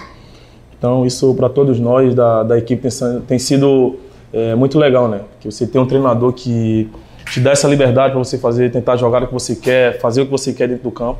Isso é o que todo jogador quer. O Raniel, ele é o quinto artilheiro do Campeonato Brasileiro. O artilheiro é o Gabriel Poveda, do Sampaio Correia, tem 14 gols. O Luca, da Ponte Preta, é o segundo com 13. O Diego Souza tem 12. O Papagaio, do Ituano, tem 10. O Ciel, o interminável Ciel, tem 9, assim como o Raniel, tem nove gols. E ele falou sobre uma questão que ele prometeu, mas ele disse: Eu acho que eu não vou conseguir cumprir. A questão da meta de gols. Para você ver, para um cara que teve um ano de 2021 morto, sem jogar, com dificuldade, hoje ele apenas está dizendo: Pô, desculpa, eu não consegui, talvez eu não atinja a meta. Quer dizer, ele fez seus gols, ele fez uma boa temporada para a vida dele. Foi importante. E eu acho que ele vai ser muito importante para classificar o Vasco. Raniel fala sobre essa questão da meta de gols. Sim, então, eu tinha uma, uma meta no, no, início do ano, né? Acho que agora ficou praticamente possível de cumprir, eu queria chegar aos 30 gols, mas vou trabalhar aí, acho que 20. Acho que se Deus quiser, Deus permitir, eu vou conseguir fazer. Faltam 5. É difícil, mas não é impossível, né? Ainda mais se tratando quando você joga no Vasco, clube grande, então tem que ter essas metas mesmo. Então vou, vou cumprir, em nome de Jesus, vou cumprir essa meta aí, porque eu cumprindo essa meta, o Vasco vai ter a ganhar também com isso, né? Legal isso, né, Valor? Você vê de um jogador que estava praticamente alijado do futebol por questões pessoais, de saúde, que passou pelo que ele passou, é, apenas pedir desculpas porque não conseguiu atingir metas como artilheiro. O pior é você não conseguir atingir metas como ser humano. E isso eu acho que ele superou e consegue ter no Vasco, que é um clube que tem essa tradição de recuperar jogadores. E que bom, o Vasco recupera mais um jogador. É, Vê-lo assim, com certeza para vocês que o conhecem mais do que a gente, deve dar um, deve dar um prazer, né? Que ele não brilhe tanto quarta-feira na tua ótica, mas que ele possa brilhar aí no restante do brasileiro, né? É, é, é o que eu falo para vocês é isso, né? Ele conseguiu deixar é, na sua rápida até passagem, né?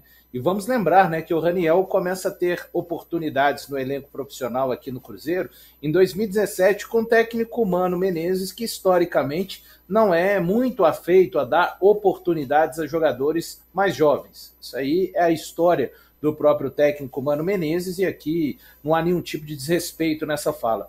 E o Raniel é muito importante, vocês falando aí, o, Amadeu falando da penalidade. Amadeu, esse, esse Raniel, ele foi capaz de cobrar uma penalidade no ângulo numa semifinal de Copa do Brasil nas penalidades contra o Grêmio em 2017, assim, deixando o, o, o, o repórter que vos fala aqui completamente paralisado ali atrás do gol que estava acompanhando as penalidades. É um jogador, talvez o Raniel, ele tem razão disso, ele não é aquele jogador mais rápido, mas ele não é o jogador que duas coisas que o Raniel não tem como característica. Você não vai ver o, o Raniel roubar, né, como se diz na gíria do futebol, dentro de campo, e nem tampouco se esconder.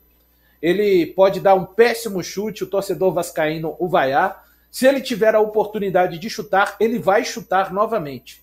É, então é um cara de muita personalidade e realmente, né, é, o que torce a torcida do Cruzeiro para ele é, que ele seja feliz. Claro, né? Se ele puder ser feliz, especialmente a partir da quinta-feira, ficaremos ainda muito mais satisfeitos com o Raniel, mas ele é, assim, uma espécie de. Sabe aquelas pessoas, sabe, Flávio e Amadeu? Ele é uma pessoa gostável, é essa pessoa que você vê de perto, Sim. assim.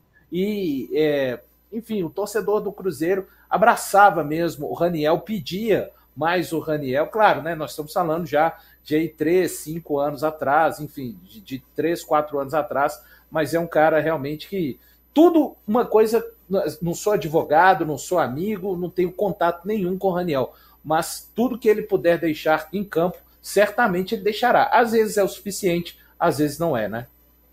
É, você vê como é que é dividido. O Fábio Vasco diz aqui: Raniel só faz gol em cachorro morto.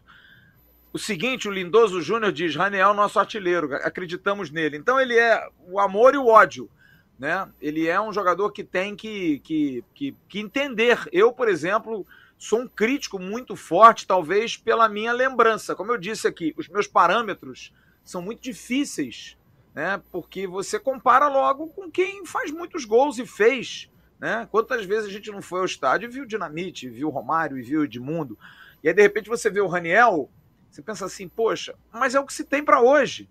Né? Não dá pra gente também ficar imaginando. Tá aqui o Sodré Landscape, Raniel, se a bola chegar, ele mete gol. E eu acho também. Eu acho que o Raniel é um jogador que, se a bola sobra ali, ele sabe fazer gol. Ele talvez não seja um jogador de uma participação, né, Amadeu, tão efetiva, com a bola nos pés, aquela coisa que a gente sente, ah, o jogador que pô, vai dominar, vai driblar, vai. Enfim, é complicado, cara. Ele, ele não tem essa característica. E eu não vou tirar do torcedor a razão da crítica. Porque, como a gente está falando aqui, o torcedor está mal acostumado, ou bem, né? É a mesma coisa, você tem o, o Cruzeiro, o centroavante do Cruzeiro, o Edu, chegou cheio de fama, artilheiro da Série B. É difícil vestir a camisa 9 do Cruzeiro, gente. É muito difícil, cara. O Cruzeiro só teve um dos maiores jogadores da história do mundo vestindo sua camisa 9, foi o Ronaldo, que é o gestor hoje do clube. Como é que você não compara? É impossível. O cara que tem mais de 30 anos, o cara vai comparar, ele vai dizer assim, porra, não aguenta esse cara, meu irmão. Pô, não tô acostumado, uhum. mas é uma realidade que a gente tem que viver. Porque a gente vê na seleção brasileira que a gente hoje torce pelo Rafinha, pelo Anthony, pelo Gabriel Jesus, e a gente já teve Ronaldinho Gaúcho, Ronaldo, Rivaldo. Mas isso não dá mais. Esses caras não jogam mais bola. É, é, é ser saudosista demais. Você precisa aceitar uma realidade de um clube ou de um futebol que não revela mais como revelava antigamente. O Edu é um jogador ruim? Não pode ter certeza que muito do que o Cruzeiro hoje tem na classificação se deve ao Edu. Ele fez muitos gols no início do campeonato, no meio do campeonato, é um jogador importante para o Cruzeiro. Ainda é o artilheiro do Cruzeiro na, na temporada, ou, Valu? Ou não? Sem, sem é, dúvida. 19 gols em 41 jogos na temporada, dá quase então, a média de um gol a cada dois jogos. Então, então é um jogador que não dá. Agora, você acha que o Edu é o centroavante dos sonhos da torcida do Cruzeiro para ano que vem na Série A?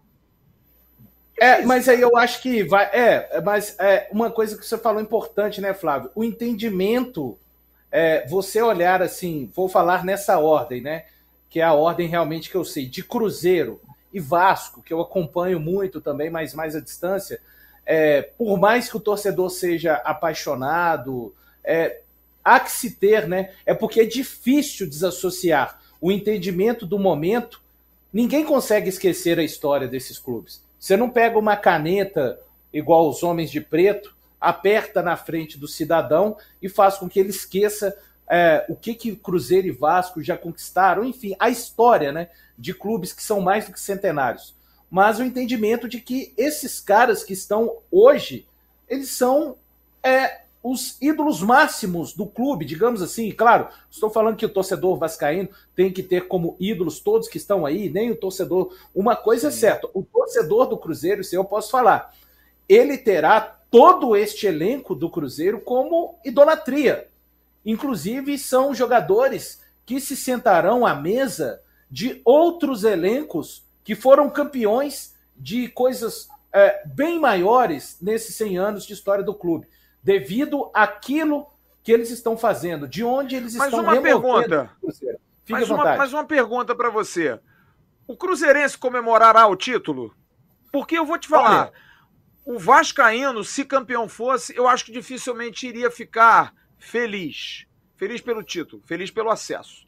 Mas não há motivos para comemorar, há motivos para pensar, nunca mais queremos estar aqui. Como é que é o sentimento do Cruzeirense? Olha, claro que há esse sentimento de nunca mais queremos estar aqui. Quando o Cruzeiro jogar no dia 5 de novembro, a última rodada diante do CSA, o Cruzeiro vai ter completado 114 rodadas na Série B.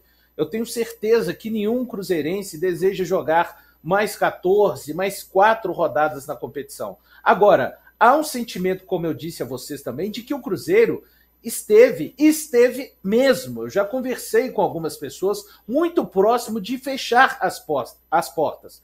Então, eu acho que, mesmo diante de todas as dificuldades que o Vascaíno viveu nos últimos anos, o Cruzeirense, nenhum sentimento é pior do que o de não existir, do que o de não existir a instituição, seja ela fazendo qual tipo de raiva seja, seja ela sendo saqueada como foi o caso do Cruzeiro, mas quando você para e pensa na possibilidade disso deixar de existir, então eu acho, assim, o Cruzeirense, ele mais do que comemorar o título, ele vai comemorar a vida do clube que ele ama e que ele é apaixonado, porque certo é, o Cruzeiro não vai acabar mais.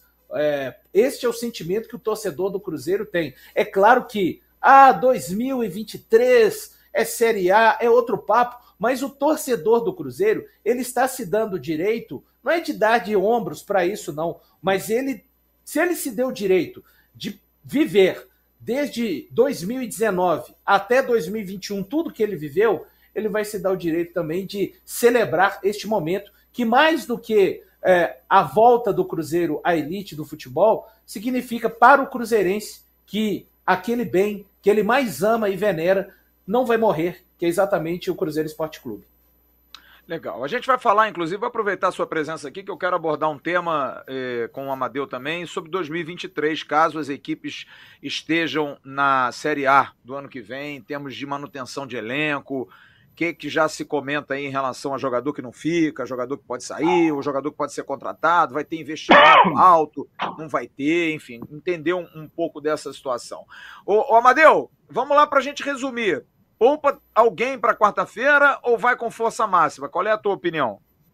Ah, eu vou com a força máxima. É, força máxima. Você vai poupar Thiago Rodrigues? A gente não tem goleiro, reserva. Aí vai poupar Conceição, Bosa, Quinteiros. Pô, o Quinteiros não pode nem entrar, senão ele faz gol contra. A bola bate nele, faz pênalti. O Quinteiros tem esse problema. Aí André Santos, vou ficar sem meio campo. Pô, aí tem o quê? Aí Matheus Barbosa. Pô, esse cara aí é brincadeira, cara. Ele só jogou naquele jogo no Maracanã.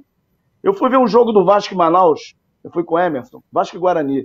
Quando ele entrou em campo, eu tava no camarote, eu sentei, sentei, fiquei na televisão tomando a minha bia.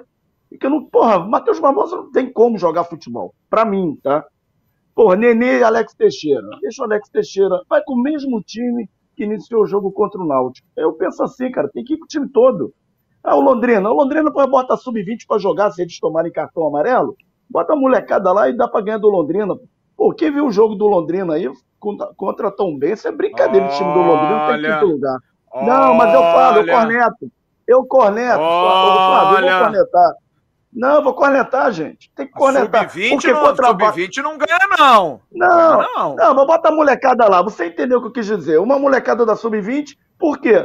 Matheus Barbosa. Olha só, o, o Valu, veja bem como é que o Vasco está muito bem de lateral direito. Se o, se o, se o Yellow Card, né, que é o nosso Léo Matos, não jogar, temos Matheus Ribeiro. Porra, é brincadeira. Eu, gordo com 100, com 100 quilos, jogo mais do que ele, pô. É, são essas contratações que depois a gente fica vendo aqui. Cara, esses 11 titulares, se alguém sair, ferrou.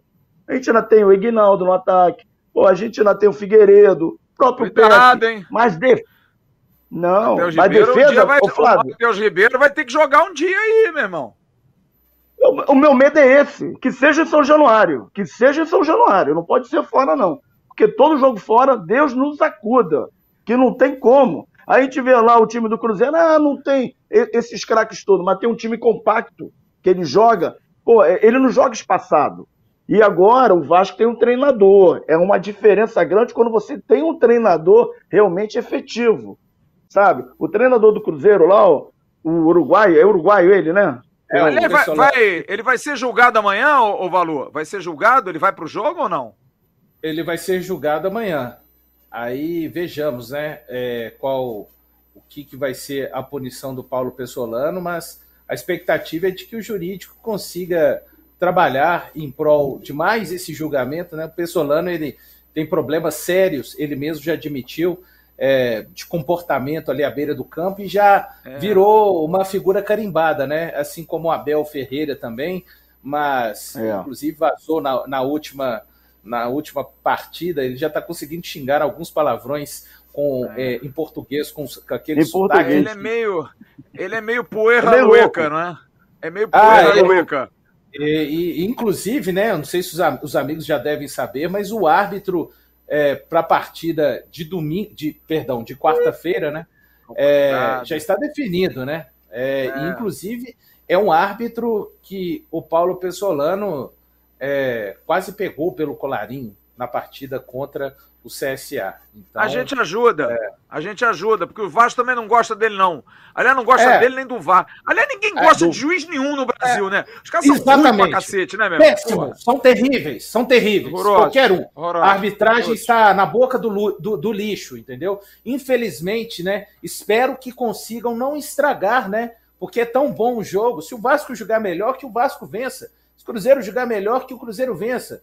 Se for um jogo equilibrado, que fique empatado. Agora é duro, você tem que conviver. Ah, o árbitro ele tem que ser. Aí você né, liga lá numa determinada TV e vê um determinada. É, Para mim é a central do asilo, na verdade. E ouve falar o seguinte: que ah, não, o árbitro tem que ter o controle do jogo. Amigo, o árbitro não tem que ter o controle de nada. Ele tem que fazer Exato. o trabalho dele, ponto. Né? Quando eu é. chego lá nos donos da bola, ninguém fala que eu tenho que ter o controle do programa, não. Eu tenho que fazer o meu e ponto. Essa bobagem que a gente ainda tem que ligar a TV e é obrigado a ouvir. Desculpem, é, gente, mas difícil, o tema arbitragem. Não. Só falar não, uma coisa. Revolta. Eu espero, eu espero que os clubes, esse ano, a arbitragem já foi para o vinagre, certo? Nada vai me comover, igual quando falam: ah, a CBF vai fazer uma reunião com os clubes e com a comissão de arbitragem. Ah, nada! É somente uma festa regada a canapés, drinks e tapas nas costas. Então eu espero que o ano que vem, Vasco da Gama, Cruzeiro, todos os clubes, de uma maneira geral, na hora que formos sentar para discutirmos o arbitral, que aí sim é a hora de colocar o dedo na ferida, que os sim. clubes realmente queiram fazer algo diferente. Porque depois que o trem já está em movimento, meu amigo, não adianta. É só para lembrar que o Flávio Rodrigues de Souza, que é o árbitro, tem três jogos que são assim bem emblemáticos do Vasco. Vasco 1, Flamengo 2 em São Januário, que Germancano faz um gol no último minuto e que o juiz dá impedimento, é. VAR, não estava o Guilherme Parede, nitidamente não estava, e ele na dúvida, sempre em São Januário o VAR não está calibrado. Vasco 0, Inter 2, o jogo emblemático das linhas não calibradas, né? O jogo que rebaixou o Vasco, né? Porque não, o VAR não estava calibrado por causa da luz em São Januário. E Vasco 0, Curitiba 1. Foi um jogo importantíssimo aqui em São Januário que ele expulsou o Henrique injustamente e o Vasco ficou com 10 e o Curitiba venceu o jogo. E o Guarizo, que é o VAR, que é outro enrolado também, também era o árbitro de Vasco e Flamengo, era o VAR de Vasco e Flamengo, esse do, do, do gol anulado do Cano, e foi o juiz que teve um problema, que eu acho que ele procurou depois até questão de óculos, foi patrocinado por uma ótica, o jogo Vasco e Bahia, aqui em São Januário, que o Gregory, volante do Bahia, atinge com a sola a perna do, do Martim Benítez, meia do Vasco à época, e ele não viu. Não viu. O cara entrou com a sola no, no a, a, a, coxa do Martim Benítez, ficou furada, mas não viu, deve ter sido mosquito. E aí esses borra-bostas apitam futebol brasileiro, esses caras. Como disse muito bem o Valor aqui, aí faz reunião, a gente vai fazer uma reciclagem. Apesar de que eu estou gostando que o irmão do, do comentarista da Globo lá sumiu, né? O tal do Luiz Flávio. Espero que não reapareça em nenhum jogo do Vasco. Essa mala também, que é outro mala. Aí o Paulo César Oliveira ontem, não, não foi pênalti em cima do, do, do, do, do Germancano. Foi essa piada, cara. A piada. O cara não ter coragem de falar isso no ar. Aí o lateral lá do Fluminense sofre um pênalti. Ninguém fala nada, ninguém diz nada, cara. É um negócio assim, eu não sei. Será que tem alguma ordem para não. Como tem certos clubes aí, não bota pilha, não. Isso dá um. Isso dá uma. Aqui, ó. Engasga, meu irmão. Um dia a gente fala. Um dia a gente fala sobre isso. É. Olha aqui, eu vou dar uma faturada e quero perguntar a vocês, mais uma vez eu quero saber. Um jogo emblemático da vida de vocês, Vasco e Cruzeiro. Valor, qual foi o Vasco e Cruzeiro que vem à sua memória? Um jogo assim que você diga, por esse jogo aqui eu vi, eu cobri, ou eu estive, ou eu torci. Qual foi o Vasco e Cruzeiro da sua história? Olha, eu acho que não teria para mim é, alguma maneira de ser outro, né? A primeira vez que eu fui no estádio de futebol foi no dia 20 de maio de 1993, Copa do Brasil. Naquela oportunidade, era a partida de ida das semifinais da competição. Cruzeiro e Vasco se enfrentaram. O Cruzeiro venceu na oportunidade por 3 a 1. Foi a estreia do jogador Edenilson, ele marcou inclusive dois gols. Então, foi a primeira vez que eu pude ir ao estádio de futebol, pude torcer para o Cruzeiro. Evidentemente, sou de 81, então eu tinha ali meus 12 anos de idade, né? Foi a primeira vez ao lado do meu pai, ao lado dos meus tios. Acho que, literalmente, né, como se diz, a primeira vez a gente nunca esquece e foi uma jornada muito feliz, mas eu cresci, né, ao longo da minha vida, é, aprendendo que Cruzeiro e Vasco, Vasco e Cruzeiro, se tratava de uma grande, é, um grande clássico nacional, né? uma grande rivalidade também. E exatamente o meu primeiro jogo né, no Mineirão foi exatamente este Cruzeiro 3, Vasco 1, válido pela Copa do Brasil. Copa do Brasil, que naquele ano também o Cruzeiro venceria a final contra o Grêmio. Amadeu, e o seu Vasco Cruzeiro, Amadeu? 1 de agosto de 1974. Se você, Amadeu, lembra, algumas coisas eu lembro. Estava lotado o Maracanã, chegamos em cima da hora. A minha mãe e minha avó queriam matar o meu pai, porque me levou um garoto com seis anos, né? É, 76 não, desculpa, galera, 74. Eu tinha seis anos na época. Aí me levou, fiquei. Meu pai ficou em pé comigo no colo o jogo todo, à direita das cabines de rádio, Maracanã antigo, que era em cima, naqueles concretos, era aquela arquibancada né, de concreto, em cima, meu pai em pé. Eu lembro que eu fiquei, meu finado pai, que me fez ser vascaíno, fiquei em cima. Então, ao vivo e a cores, o meu melhor foi esse. Lembro de algumas coisas, sim. Lembro da comemoração. Aí lembro que o nosso goleiro era o Andrada, que fez duas defesas, um no chute do, do Zé Carlos, se não me falha a memória. E, e depois na televisão foi aquele, né? Que o Romário lá no Mineirão cala a boca do nosso Felipão. É, foi 3x1, se não me falha a memória, foi Vasco 3x1. Né? Semifinal né? da Copa João Avelanche. Semifinal da Mercosul. Na verdade, ele saiu, foi. Na verdade, ele saiu, foi me calando, viu, Amadeu? Porque eu estava na arquibancada e parece que o baixinho apontou justamente para a direção que eu estava e fez o típico gesto. O Romário, é, o primeiro ídolo que eu tive no futebol foi exatamente o Romário. O Sorin Romário... fez o gol do Cruzeiro. Juninho Pernambucano fez um belíssimo Juninho, gol de falta. E Euler e Romário fizeram. Romário, é, o, time, time, o, time do, o, time, do, Vasco era mais ou menos, né, gente? Era enjoado. Era Muito mais ou menos. Foi, foi, campeão, Nossa, foi campeão da Avelange logo depois. E eu me lembro Isso. também de 1998, oitavas de final da Libertadores, quando o Vasco foi campeão da Libertadores, eliminando o Cruzeiro. Primeiro jogo do zero Rio a zero foi 2x1. 0x0 no Mineirão, 2x1 no Rio. Se eu não me engano, os gols do Vasco feitos por Donizete e Luizão. Donizete e Luizão pelo Vasco e pelo Cruzeiro, eu acho que foi o Alex Marcelo Mineiro. Ramos. Ale Não, Alex Marcelo Mineiro. Ramos. Eu acho que foi é. Marcelo Ramos. Marcelo Ramos, Olha. 1998. Dá uma conferida aí. Marcelo Ramos Deixa fez para o Cruzeiro, eu acho. E Luizão e Donizete fizeram para o Vasco, foi 2 a 1 um, é, jogo difícil para caramba, e aí foi para Belo Horizonte. O jogo foi o amarradíssimo. Foi, foi, foi. foi, foi, foi Mas também fazia muito gol, né? O é, Marcelo Ramos. É. Marcelo Ramos era bom jogador. Março, abril, alguma coisa assim o jogo. Se eu não me engano, foi março e abril. É... Marcelo tá Ramos de pênalti. Corretíssimo, Marcelo Flávio. Ramos. Marcelo Isso. Ramos. 15 Nossa, de Cabral lembra. De 15 de abril. 15 de abril e, os gols do Vasco? Foi, foi Donizete e Luizão?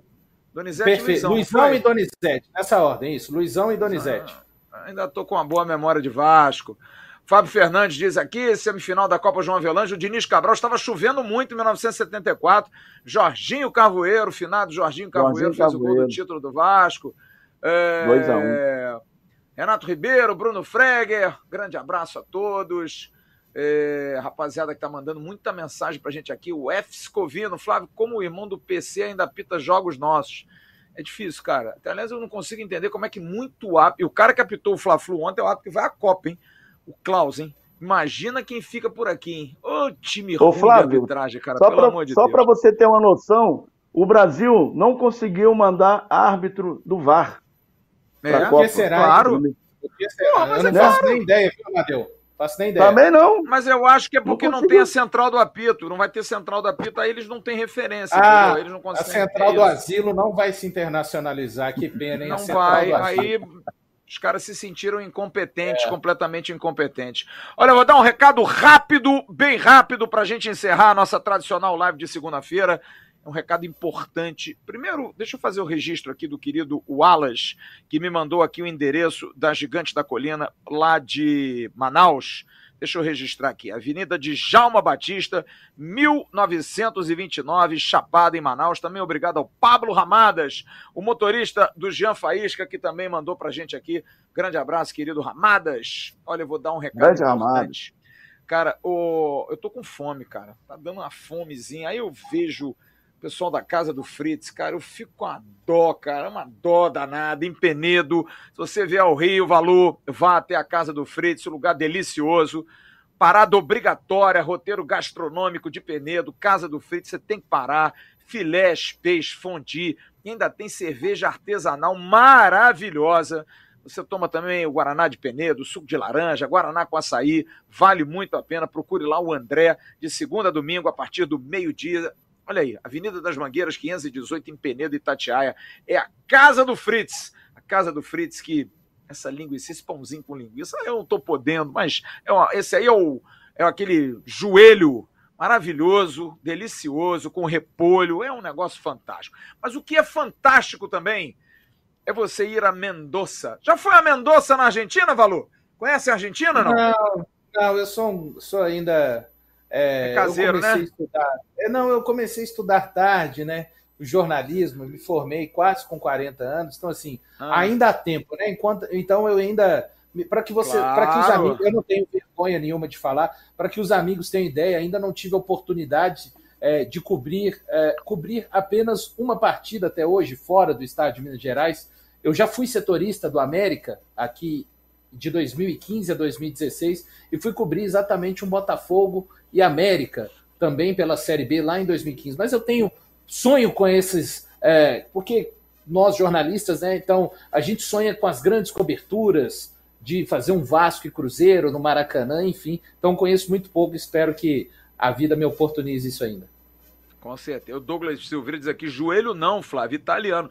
Não, o joelho de porco é joelho de porco, aquela carne de porco. Tem um nome um nome assim que eu, que eu vou lembrar aqui, não sei se eu vou lembrar hoje, mas tem um, um nome lá que você pede um joelho de porco, que é uma delícia com repolho, pô, um negócio sensacional. Mas para acompanhar, nada melhor do que você ir a Mendoza para tomar o melhor Malbec do mundo que hoje Luiz Amadeu recebeu.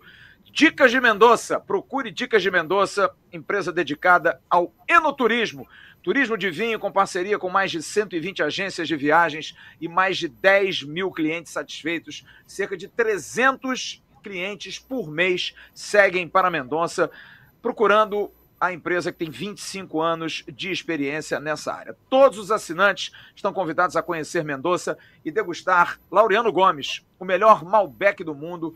O enólogo Mar... Laureano Gomes faz o melhor, é a melhor uva Malbec para o vinho está em Mendoza, na Argentina. E você tem a oportunidade de fazer o seu orçamento de viagem entrando nas redes sociais, arroba Dicas de Mendoza, com Z. Você pode entrar também pelo site www.dicasdemendoza.com.br e não se esqueça, final do ano, membros do canal Atenção Vascaínos vão concorrer a dois pacotes para ir a Mendoza. Tudo pago, parte terrestre, tudo pago, hotel, rango, visita à vinícola, visitar Vai com tudo, meu parceiro. Cai dentro. Nosso Adriano, que vai chegar sexta-feira ao Rio de Janeiro, a gente vai estar aqui, a gente vai receber já os vouchers da viagem para que você possa concorrer. E mais vinhos vem aí. Vem novidade, hein? Atenção, vem novidades ligadas ao Vasco através da Laureano Gomes. A gente vai trazer já já e você vai estar concorrendo. E no News, de sexta-feira, ao vivo aqui, mais uma garrafa do Laureano Gomes, que é um vinho que eu tomei esse final de semana, ó, top, top de linha. Dois pacotes final de ano, você vai aproveitar, imagina, hein? Ir a Mendonça, tomar um vinho, degustar Meu uma Deus. boa carne. Que maravilha, hein, Valu? Ô, ô Madeu, é pra doer, né não? É pra doer demais. Aí eu vou pra luz. Aí é pra luz, aí é pra luz, é pra escuridão, é pra tudo quanto é lugar, pra qualquer lugar. Grande abraço ao querido Adriano, que o melhor, Valu, o melhor de tudo, o Adriano, que é o cabeça da vinícola, o cara que administra a vinícola, é vascaíno doente, alucinado, e acompanha o Atenção Vascaíno, Zé Mendonça na Argentina, tá sempre ligado Aí deu vocês, gente. né, poxa, aí deu aí vocês. É nós, é nós, é nós. Tamo junto e misturado. Grande Adriano. Adriano, Grande Adriano, tô na área, Adriano. Eu aí. Vamos, vamos, vamos, vai. É isso aí. Gil Júnior acaba de revelar. O joelho é o Eisbein. Sabe, Gil, você é um amor, Gil. Eu te amo, Gil. Gil Júnior, o nosso maratonista, o homem que dá três voltas na lagoa em 15 minutos. Gil Júnior, Eisbein. É aquele joelho de porco maravilhoso, defumado, com repolho.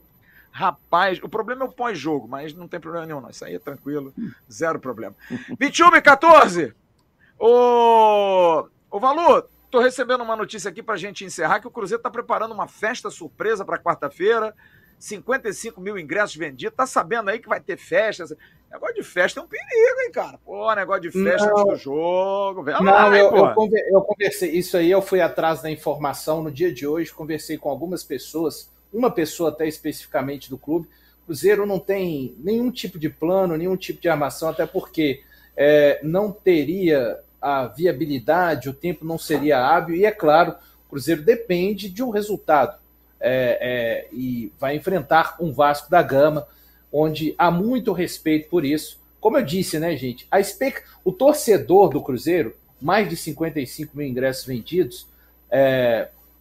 ele vai mais uma vez para fazer aquilo que ele tem feito durante todo o campeonato, que o torcedor do Vasco também tem feito na maior parte em São Januário, que é tentar empurrar o seu time para mais uma vitória, para mais três pontos, sabendo de todas as dificuldades. Então, é, não procede, até alguns veículos acabaram publicando isso, mas eu conversei com, com o pessoal que é responsável por, por fazer ou não.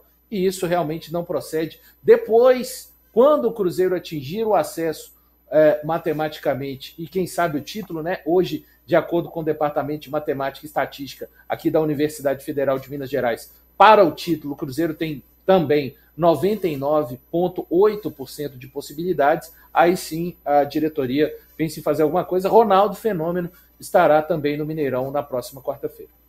É, eu recebi aqui do Jornal Tempo: Cruzeiro prepara a festa surpresa no Mineirão em jogo contra o Vasco. Ronaldo Fenômeno estará no evento, prometeu uma novidade para a torcida antes da partida por Gabriel Moraes e Rosane Meirelles jogo mais importante do Cruzeiro, nesses três anos que se aproxima. A Raposa prepara uma festa para os torcedores, jogadores e funcionários do Mineirão na próxima quarta-feira, caso isso se confirme. Entretanto, os detalhes da comemoração em caso da conquista do principal objetivo da temporada ainda é segredo. 55 mil ingressos vendidos, né, Valor? Tá todo mundo Exatamente. já devidamente comprado, né? Todo mundo. E tem. A torcida do Vasco também esgotou os ingressos, né? Vai, vai ter muito Vascaíno esgotou. também no estádio, né? 4 mil ingressos. Aí só lembrando, né, assim, até a gente, eu tenho acompanhado né, muita queixa por parte do torcedor Cruz Maltino. É, agora sim, o Cruzeiro é, ele está partindo daquela reciprocidade, digamos assim, do, no mesmo tamanho que houve para a partida no Maracanã, né, no dia 12 de junho, com relação à quantidade dos ingressos que foram disponibilizados. Né? É, então, por isso também a carga de, de 4 mil é, destinada ao torcedor do Vasco. Legal. Bom, eu vou encerrar fazendo aquela pergunta sobre o futuro. Qual é o futuro do, do Cruzeiro em relação a time? Amadeu, a gente até estava vendo isso hoje do grupo nosso lá, o papo nosso, dos torcedores. O torcedor já fica naquela, não projetar. Eu acho que para o Vasco é até sacanagem com quem está lá. O Vasco ainda briga para subir. Está longe ainda. Depende de muita coisa. Pensar em mudar, em mandar embora, em trocar. Em... Os bastidores está se trabalhando muito, e eu posso garantir isso ao torcedor. Vasco reforçou a sua análise de mercado, está é, tá reforçando tanto com recurso humano como com recurso é, é, material. na questão dos softwares, vai investir. A prioridade da, da gestão da Vasco SAF com a 777 como parceira majoritária é de fazer um time muito bom no ano que vem, um time competitivo, e investimentos serão feitos. E olha, tem jogador bom aí que está sendo cogitado, que se vier vai ser muito legal. Mas eu queria saber a opinião de vocês, o que, que se muda, principalmente do Cruzeiro, com esse time? Vai todo mundo para o ano que vem? Não vai? Sabe-se que esse time é um time de Série B, que na Série A é gangorra, se for com esse time para B, para A, cai de novo. Como é que está o planejamento já para o ano que vem do Cruzeiro, Valor? É, o Cruzeiro, é, vocês vão ver a partir do momento, né, que é, o Vasco ainda está no processo é, de implantação da SAF, né? A partir do momento que a SAF for, digamos assim, 100% implantada no Vasco da Gama, vocês vão perceber que as coisas serão, vão começar a ser mais fechadas, né? E é isso que tem acontecido no Cruzeiro. A gente, para conseguir é, realmente alguma apuração, notícia, né? O compromisso com, com a notícia, como diz o grande Farid lá, não se brinca com a notícia nunca, né? É, então é, fica mais complicado. Mas o que eu posso dizer a vocês é o seguinte: já assim, o departamento de mercado, com os competentes é, André Martins e também com Marcos Menezes, trabalha arduamente. O Cruzeiro já tem algumas certezas, por exemplo, Marquinhos Cipriano tem contrato até o ano que vem, Wesley Gasolina, o Lincoln, é, o Daniel Júnior renovou até 2025, o Giovanni Jesus até 2025, o Oliveira renovou o contrato até o final de 2024, o Neto Moura foi adquirido também tem contrato até o final de 2025. Então são jogadores. E também tem os casos, né? É, por exemplo, Pablo Siles, que veio do Atlético Paranaense emprestado, contrato por empréstimo até o final desse ano. O Chay, que pertence ao Botafogo, contrato por.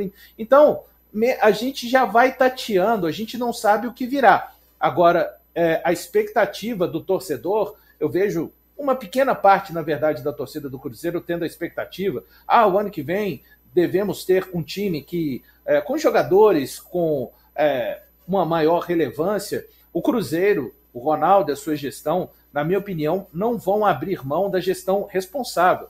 O Cruzeiro, que hoje tem um orçamento na casa de 3 milhões e meio, se muito, terá um orçamento é, para o próximo ano na casa de 7, 7 milhões e meio. O Cruzeiro não vai fazer nenhum tipo de loucuras, mas o próprio técnico Paulo Pessolano sabe que com este time atual, ele já falou isso aí em entrevistas coletivas, não é uma fala do Thiago Valu, o Cruzeiro brigaria para não cair. Então, já se trabalha, mas em silêncio nos bastidores, e o Cruzeiro sabe também que não vão chegar 20, 25 jogadores, não é uma crítica, mas, por exemplo, o Cruzeiro não vai fazer, não é o modelo de SAF, por exemplo, do Botafogo, do John Textor, não é uma crítica. O Cruzeiro tem um modelo diferente que vai tentar sobreviver com as próprias pernas, e aí sim, à medida que for é, desencadeando é, parceiros, vai aumentar-se a receita para o investimento no futebol. Amadeu, essa relação com o Vasco deveria ser igual também, né? Porque a gente vê, é claro, o torcedor fica muito na expectativa, mas eu, eu, tô dizendo eu, tá? Sou eu que tô dizendo, Flávio Dias. Eu acho um desrespeito eu até me privo de dar notícias, e eu estou sabendo de muito jogador que o Vasco está correndo atrás. Tenho essas informações, mas acho que dar isso agora é um pouco contraproducente. Até hoje perguntei eh, ao próprio Paulo Brax, fiz uma pergunta a ele hoje. Ele me disse: Flávio, não dá para falar sobre isso. Não tem que falar.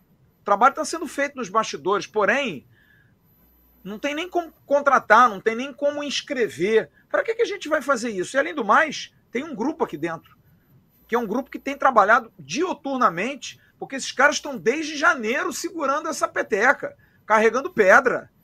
Vai chegar agora e vai dizer: olha, a gente vai contratar um lateral direito. A gente sabe, aqui entre nós, a gente sabe que o Vasco precisa de lateral direito, precisa de lateral esquerdo, precisa de zagueiro, precisa de volante, precisa de meia, precisa de atacante, precisa para todas as posições. Mas dizer isso agora, para o jogador que está jogando, né? É um negócio até falta de inteligência, né? Então, eu acho que o Vasco tem um procedimento correto. Manter isso em sigilo, segurar isso e divulgar na hora certa. A partir de 6 de novembro, se Deus quiser, Deus há de abençoar o Vasco na primeira divisão, aí sim, aí vocês fiquem ligados aqui que a gente vai dar notícia todo dia, né, Madeu? É, eu concordo, Flávio. Acho que seria um desrespeito muito grande aos atletas que lá se encontram. Até porque a gente não pode negar que esses jogadores, cara, eles estão honrando a camisa. Ah, com, re... com relação a limitações técnicas, eu não vou nem tocar nesse assunto. Porque ano passado nós vimos o que, que aconteceu, né? Então eu acho que deveria realmente abaixar a poeira, deixar esses atletas. Só pode fazer isso e até o fim, 5 de novembro, e rumo ao acesso com eles e não desrespeitá-los, cara, porque eles não estão eles não estão desonrando a camisa do Vasco. Eles não estão. Só que é aquela história que todos nós aqui estamos cansados de saber, que a gente bate na mesma tecla toda hora. E tem jogadores que não podem vestir a camisa do Vasco. Mas, porém, todavia, entretanto, vamos deixar isso quieto, vamos apoiar, torcer, vibrar, cantar e chegar no dia. Eu acho que antes, né? Mas como a gente tem que ser um pouquinho realista, mas eu acho que entre a 34 e a 35 eu vou comemorar o acesso com meus 50 litros de chopp, quero nem saber, e muita picanha. O resto, ó, tô nem aí. Ô, Amadeu, a gente precisa chamar o Valu pra vir ao Rio, pô. O cara deu um depoimento Poxa. aqui que nunca saiu daí. Vai vir aqui, de repente, participar do nosso evento de final de ano. Pô, o cara vai fazer uma festa de final do ano. Ó, vou entrar em contato contigo. Pô, você vem pra cá, pega um busunzão, vem, a gente vai te pegar na rodoviária, a gente te traz aqui vem tranquilo, vem de boa, porque avião também é caro para burro, os caras estão metendo na mão o negócio de avião, né? Aí você vem para é. cá, participa com a gente. Pô, vai ser um prazerzaço ter você aqui, Valu. Você é um cara muito bacana, um cara muito. Aliás, agradecer ao querido Guilherme Pio, que falou, porra, liga Grande, pro Valu, Pio. que o Valu. O Pio é craque, rapaz. O Pio é craque. Aliás, gênio, os caras são de Belo Horizonte. É tudo craque, tudo craque. Rapaziada que faz rádio, faz televisão aí, são todos muito craques da imprensa de Minas Gerais. grande abraço ao querido Wellington Campos. Wellington, Wellington Campos, o nosso Boquinha também, querido amigo, companheiro da Super Rádio Tupi, nossa. da Itatiaia, figuraça, nosso, nosso, nosso, como é que é, ídolo? Nosso ídolo, Wellington Campos.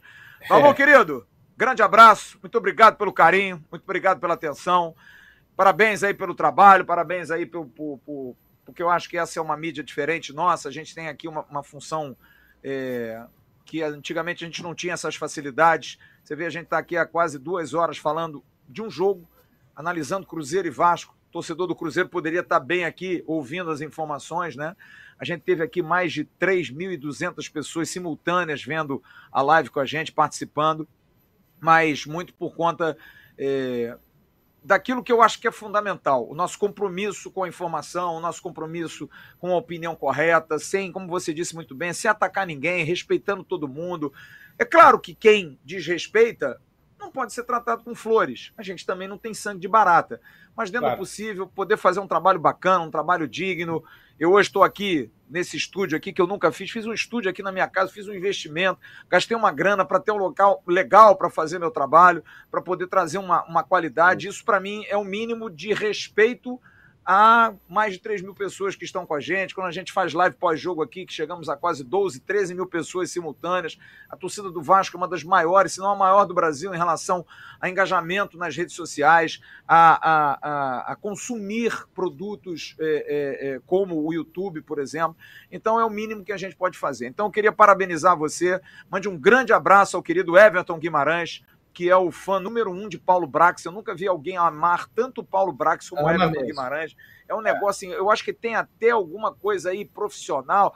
Tá ganhando algum aí, hein, Everton Guimarães? Tu tá com alguma coisa aí, mas tá tudo bem. Mande um grande abraço à galera toda aí, fique com Deus e boa Flávio, sorte a partir de quinta-feira, tá? Oi, fala, Madeu. É, então. Queria, antes de. Depois eu quero mandar um abraço. Se eu não mandar, eu apanho. Pelo não, amor de Deus. Calma, eu, gente, um... eu, vou me despedir do Valor, vou mandar nossos abraços aqui, a gente vai encerrar a live, só para a gente poder se despedir do Valor. Valor, um grande abraço, muito obrigado, meu. É, obrigado você, é, Flávio, Amadeu, obrigado a todos que estiveram aqui conosco no Atenção Vascaínos. Enfim, agradecer também o carinho, vi várias pessoas aí me saudando é, no chat. E é isso, né, ô Flávio, como você disse bem, sem o clickbait também, porque seria muito fácil para você nos dias de hoje é, colocar uma capa aí é, de algum jogador e falar no Vasco da Gama em 2023 e você fazer um vídeo aí de seis minutos e responsável, mas ter uma taxa de clique, de visualizações lá na faixa de 10, 12 mil.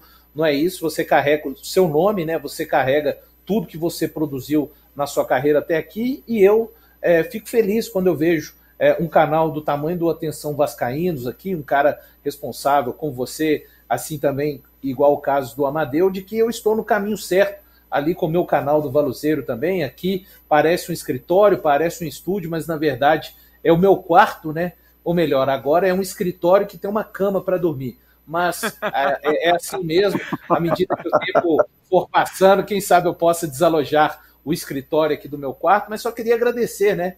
E a gente fica feliz por participar de algo tão grande como é e tão responsável igual esse projeto. Primeiramente, né, você sabe muito bem, a gente ser bem quisto é, sem é, de graça, né, como eu sou respeitado hoje aqui é, no meio da imprensa mineira, é melhor do que muitas situações. Né? Isso não se compra. É, o seu nome ser lembrado por um profissional igual Guilherme Pio, que está hoje na cobertura do Cruzeiro, na maior rádio do Brasil, que é isso, a Rádio Tatiaia muito agradável. Espero que quando os amigos vierem aqui se lembrem de mim. Vou fazer questão de acompanhá-los por um tour no Mercado Central e quem sabe a gente não possa se encontrar aí no final do ano, ambos celebrando, né? Porque de Série B, eu acho que todos nós aqui já estamos não, chega, realmente chega. Eu, eu, queria te fazer uma pergunta que eu não sei por curiosidade. Quando eu ia a Belo Horizonte fazer muito jogo no Mineirão, muito jogo, porque eu conheço o Independência antes da obra, tá? Eu quando ia ao Mineirão, para quem não entende, para quem acha que a nossa vida é mole, a gente pegava um buzunzão, a gente ia até Belo Horizonte, saía da rodoviária, ia para o Mineirão. O Mineirão tinha alojamento, eu estou dizendo tinha no passado, porque eu não sei se tem. Alojamentos. Muitas vezes dormi no alojamento do Mineirão para fazer jogos no dia seguinte. A gente dormia lá. alojamento muito bonitinho, bem arrumadinho. A gente levava a equipe da rádio lá. Era o nosso hotel. Eu me lembro Quantas vezes não dormia olhando pelo basculante assim, vendo o campo, o campo do Mineirão lá. E tinha aquele feijão tropeiro que, como diria aquele amigo meu, patacaparé, um negócio assim, cara, fora do comum, um rango maravilhoso. Ainda, me dê uma boa notícia, ainda há alojamento, ainda há esse feijão tropeiro histórico no estádio do Mineirão, estádio Magalhães Pinto, valor.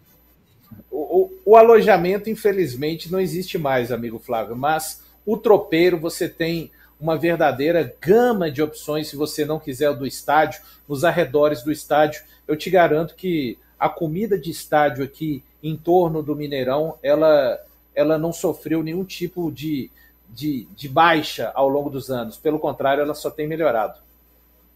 Ô, Madeu, nós temos que levar o valor lá na barreira do Vasco. Meu Deus do céu, tu sai de lá três horas da manhã.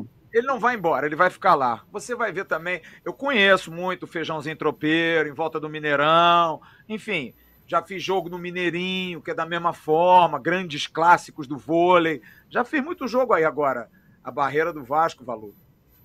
Presta não. O negócio é brabo. O bagulho é tudo. O jogo acabou, valor. O, o jogo começou sete, acabou nove.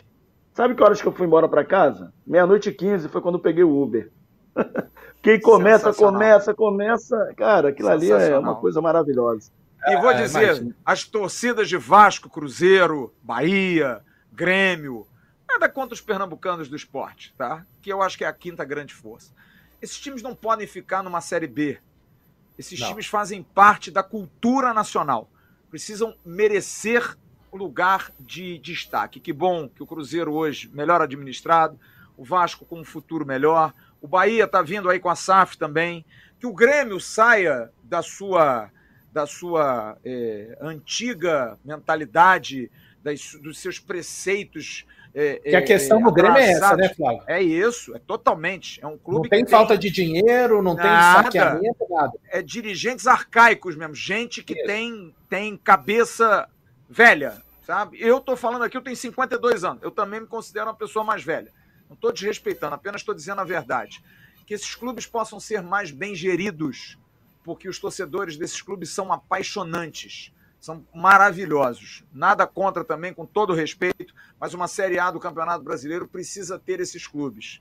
Nada contra o Cuiabá, nada contra o América Mineiro, talvez, nada contra um Juventude, sabe? São clubes você não está tirando ninguém, ali. né, Flávio? Você está falando de quem tem que estar lá. Tem que estar. Estar Exatamente. lá, bem é administrado é e por merecimento. É isso. É isso aí, cara. Isso tem que, isso tem que. E tomara que aconteça, cara, porque é muito legal. Eu fui ver Vasco e Cruzeiro no Maracanã, torcida do Cruzeiro menor número, fez um espetáculo lindo, gritou o jogo todo, torcida braba, guerreira pra caramba. É que a torcida do Vasco, com perdão da expressão, a torcida do Vasco é um negócio de enlouquecer. A torcida do Vasco faz espetáculos assim para um clube que já deveria ter acabado. O Vasco já deveria ter acabado, porque nos últimos 13 anos foram cinco rebaixamentos. Mas a torcida cresce, aumenta o amor. Então, todos esses detalhes a gente precisa ter novamente. Maracanãs, Mineirões e outros estádios divididos com essas torcidas que fazem o futebol ser o que a gente é desde o início, porque a gente está falando aqui de 1974, 1998, de 2000, de jogos emblemáticos de Vasco Cruzeiro, como a gente falou de Vasco e Grêmio, tantos jogos maravilhosos, tantos jogos grandes. Mas, Valor, mais uma vez, muito obrigado, meu irmão. Fica com Deus aí, obrigado pela participação, tá? Obrigado, Valeu, vocês. Valor. Valeu, um grande abraço. Até a próxima. Valeu. Grande, Valeu, Thiago Valor. Muito obrigado, o Valor que esteve com a gente aqui. Ô, Amadeu, para a gente encerrar a nossa live aqui, vou mandar dois abraços para Caroline Bach, que é esposa do Rodrigo Souza, lá dos estúdios da WRV. Vocês perceberam que hoje a gente está fazendo daqui de novo, porque o nosso Rodrigo me pediu, poxa, Flávio, eu estou operando lá, mas é aniversário da minha esposa, libera para gente. Eu falei, tá bom, meu irmão, faço de casa, sem problema nenhum. Um grande abraço ao Rodrigo, a Caroline Bach. E a querida Mari Tardelli, Mari Tardelli é esposa do nosso Wagner Tardelli, que até tentou entrar na live, mas está em Paulo de Fronten, numa bucólica pousada, e lá, amigo, não vai no meio do mato, não vai é, pegar a internet com essa. Ele mandou para mim no WhatsApp, tá indo legal. Eu falei, você não sabe o que é fazer uma live, meu irmão? Tem, não tem problema nenhum, cara, não tem problema nenhum. grande abraço a Mari Tardelli, parabéns ao Wagner Tardelli, que vai estar conosco aí nos jogos, enfim, vai estar participando com a gente, para também ficar de olho nessa questão da arbitragem. Qual é o seu abraço aí, Luiz Amadeu? Tem um rapaz lá também que nos atendeu hoje, Flávio, que eu esqueci, é, é Carlos. É?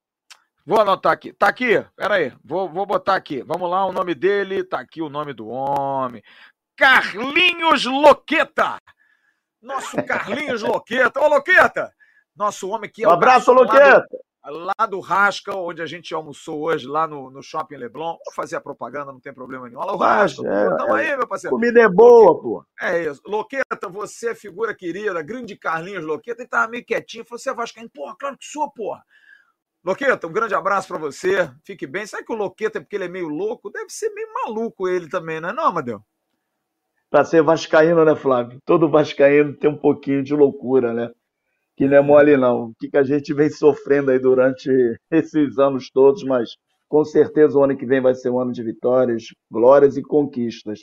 E queria mandar um abraço. Se eu não mandar um abraço para a galera lá do Fusarc e do, do grupo uhum. de WhatsApp do Atenção Vascaínos, eu apanho.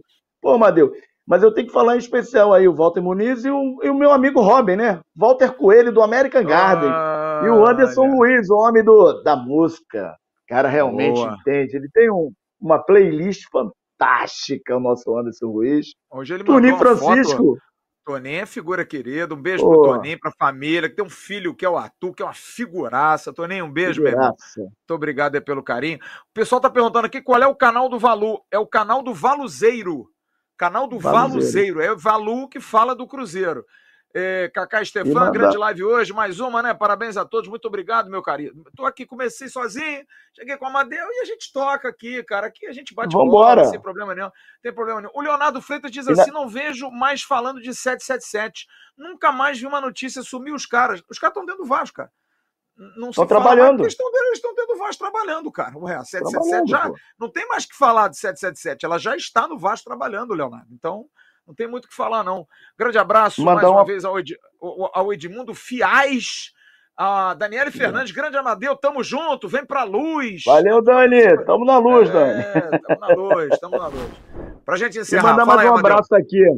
Tem que mandar um abraço aqui. Kelinha, te adoro, minha amiga. Você é 10. Um beijo pra ti, pra tua filha Paulinha e pro genro Lohan. Lohan, beijo do Amadeu, gordinho do AV, tamo junto. Beijo a todos aí, obrigado mais uma vez por vocês estarem aí nos assistindo nesse canal, como diz o nosso amigo Wagner Pinto, que esse canal que é fantástico, para não dizer é um espetáculo. Flávio, mais uma vez, cara, te agradeço aí pelo carinho, pela atenção. O Igor, a Cristiane lá da Carretel, vocês são maravilhosos, tiveram a paciência, que hoje não sei o que, que acontece, porque a American Garden, cara, a internet é maravilhosa, pô. Vai, vai para Londres, Paris, Singapura, hoje que ficou nessa situação aí, mas Obrigado por tudo, obrigado pela paciência mais uma vez, Flávio. Nada, meu amigo. José Adelson Silva, manda um alô para Adelson da Contax de Itabaiana. Sempre ligado em vocês, Adelson, taxistas de, de Itabaiana, no Sergipe. Grande abraço. O nosso Josh Wander aí, tá dizendo, tá respondendo aí, Leonardo. Estamos trabalhando. Josh Wander está trabalhando. We are working, working, my friend. Working a lot, my friend. É isso aí. Grande abraço a todos vocês. Tivemos mais de 3 mil pessoas com assistência técnica do nosso Igor Silva, que foi o responsável por isso aqui. Ele que montou isso aqui, veio domingão aqui para minha casa, me ajudou, montou. O Igor, que é um cara muito bacana. Almoçou? Menino, não, ele não quis almoçar porque ele tinha um compromisso, cara. Ele tinha, um, sei lá, um churrasco, tinha um caviar, não sei o que, hum. que ele foi comer, mas ele não quis, perdeu. Fiz uma massa maravilhosa até que ele não quis pegar de bobo que ele é. É, festa de criança, foi comer ah, salgadinho, né? É, foi comer é. salgadinho. E Caô, fiquei bem no estúdiozinho? Gostaram? Fiquei bem? Fiquei Espe... direitinho? Pô, show de bola. Parabéns, Espetáculo. Flávio. Espetáculo. Parabéns, ah, Igor. Parabéns, Flávio. Tá. Agora, agora, vai ser assim. Agora vai ser assim. Amanhã tem o Acorda Vascaíno. A gente vai fazer daqui de manhã cedo no canal Ave Mais. O Emerson Rocha, o sumido Emerson Rocha, que sumiu, desapareceu completamente, vai fazer, eu espero, o Bom Dia Gigante amanhã de manhã e a gente vai ter à tarde o Boletim a ver e à noite o News, trazendo as informações antes do jogo de quarta-feira. O jogo bom, eu gosto de jogo assim, jogo grande. Quarta-feira, nove da noite, deixa eles fazerem festa, armarem. Aí a gente vai lá e bota aquela água bonita no chope dos caras. Vai comemorar outro jogo. Quarta-feira é nós. A gente vai quebrar esse jejum aí de vitórias fora de casa. A gente vai vencer o Cruzeiro e vai dar um grande passo se Deus quiser. Porque a gente está aqui, não, vamos ver, vamos ganhar do Londrina, não, a gente vai ganhar do Cruzeiro. Gente vai ganhar do Cruzeiro, vamos ganhar do Cruzeiro, e aí depois a gente ganha do Londrina e acaba logo com essa bagaça. Para a gente poder tomar tá uma antes, para a gente ficar mais tranquilo. Umas! Grande... Umas, umas. Grande abraço a todos vocês, fiquem com Deus. A gente se vê amanhã. Tchau, turma. Valeu.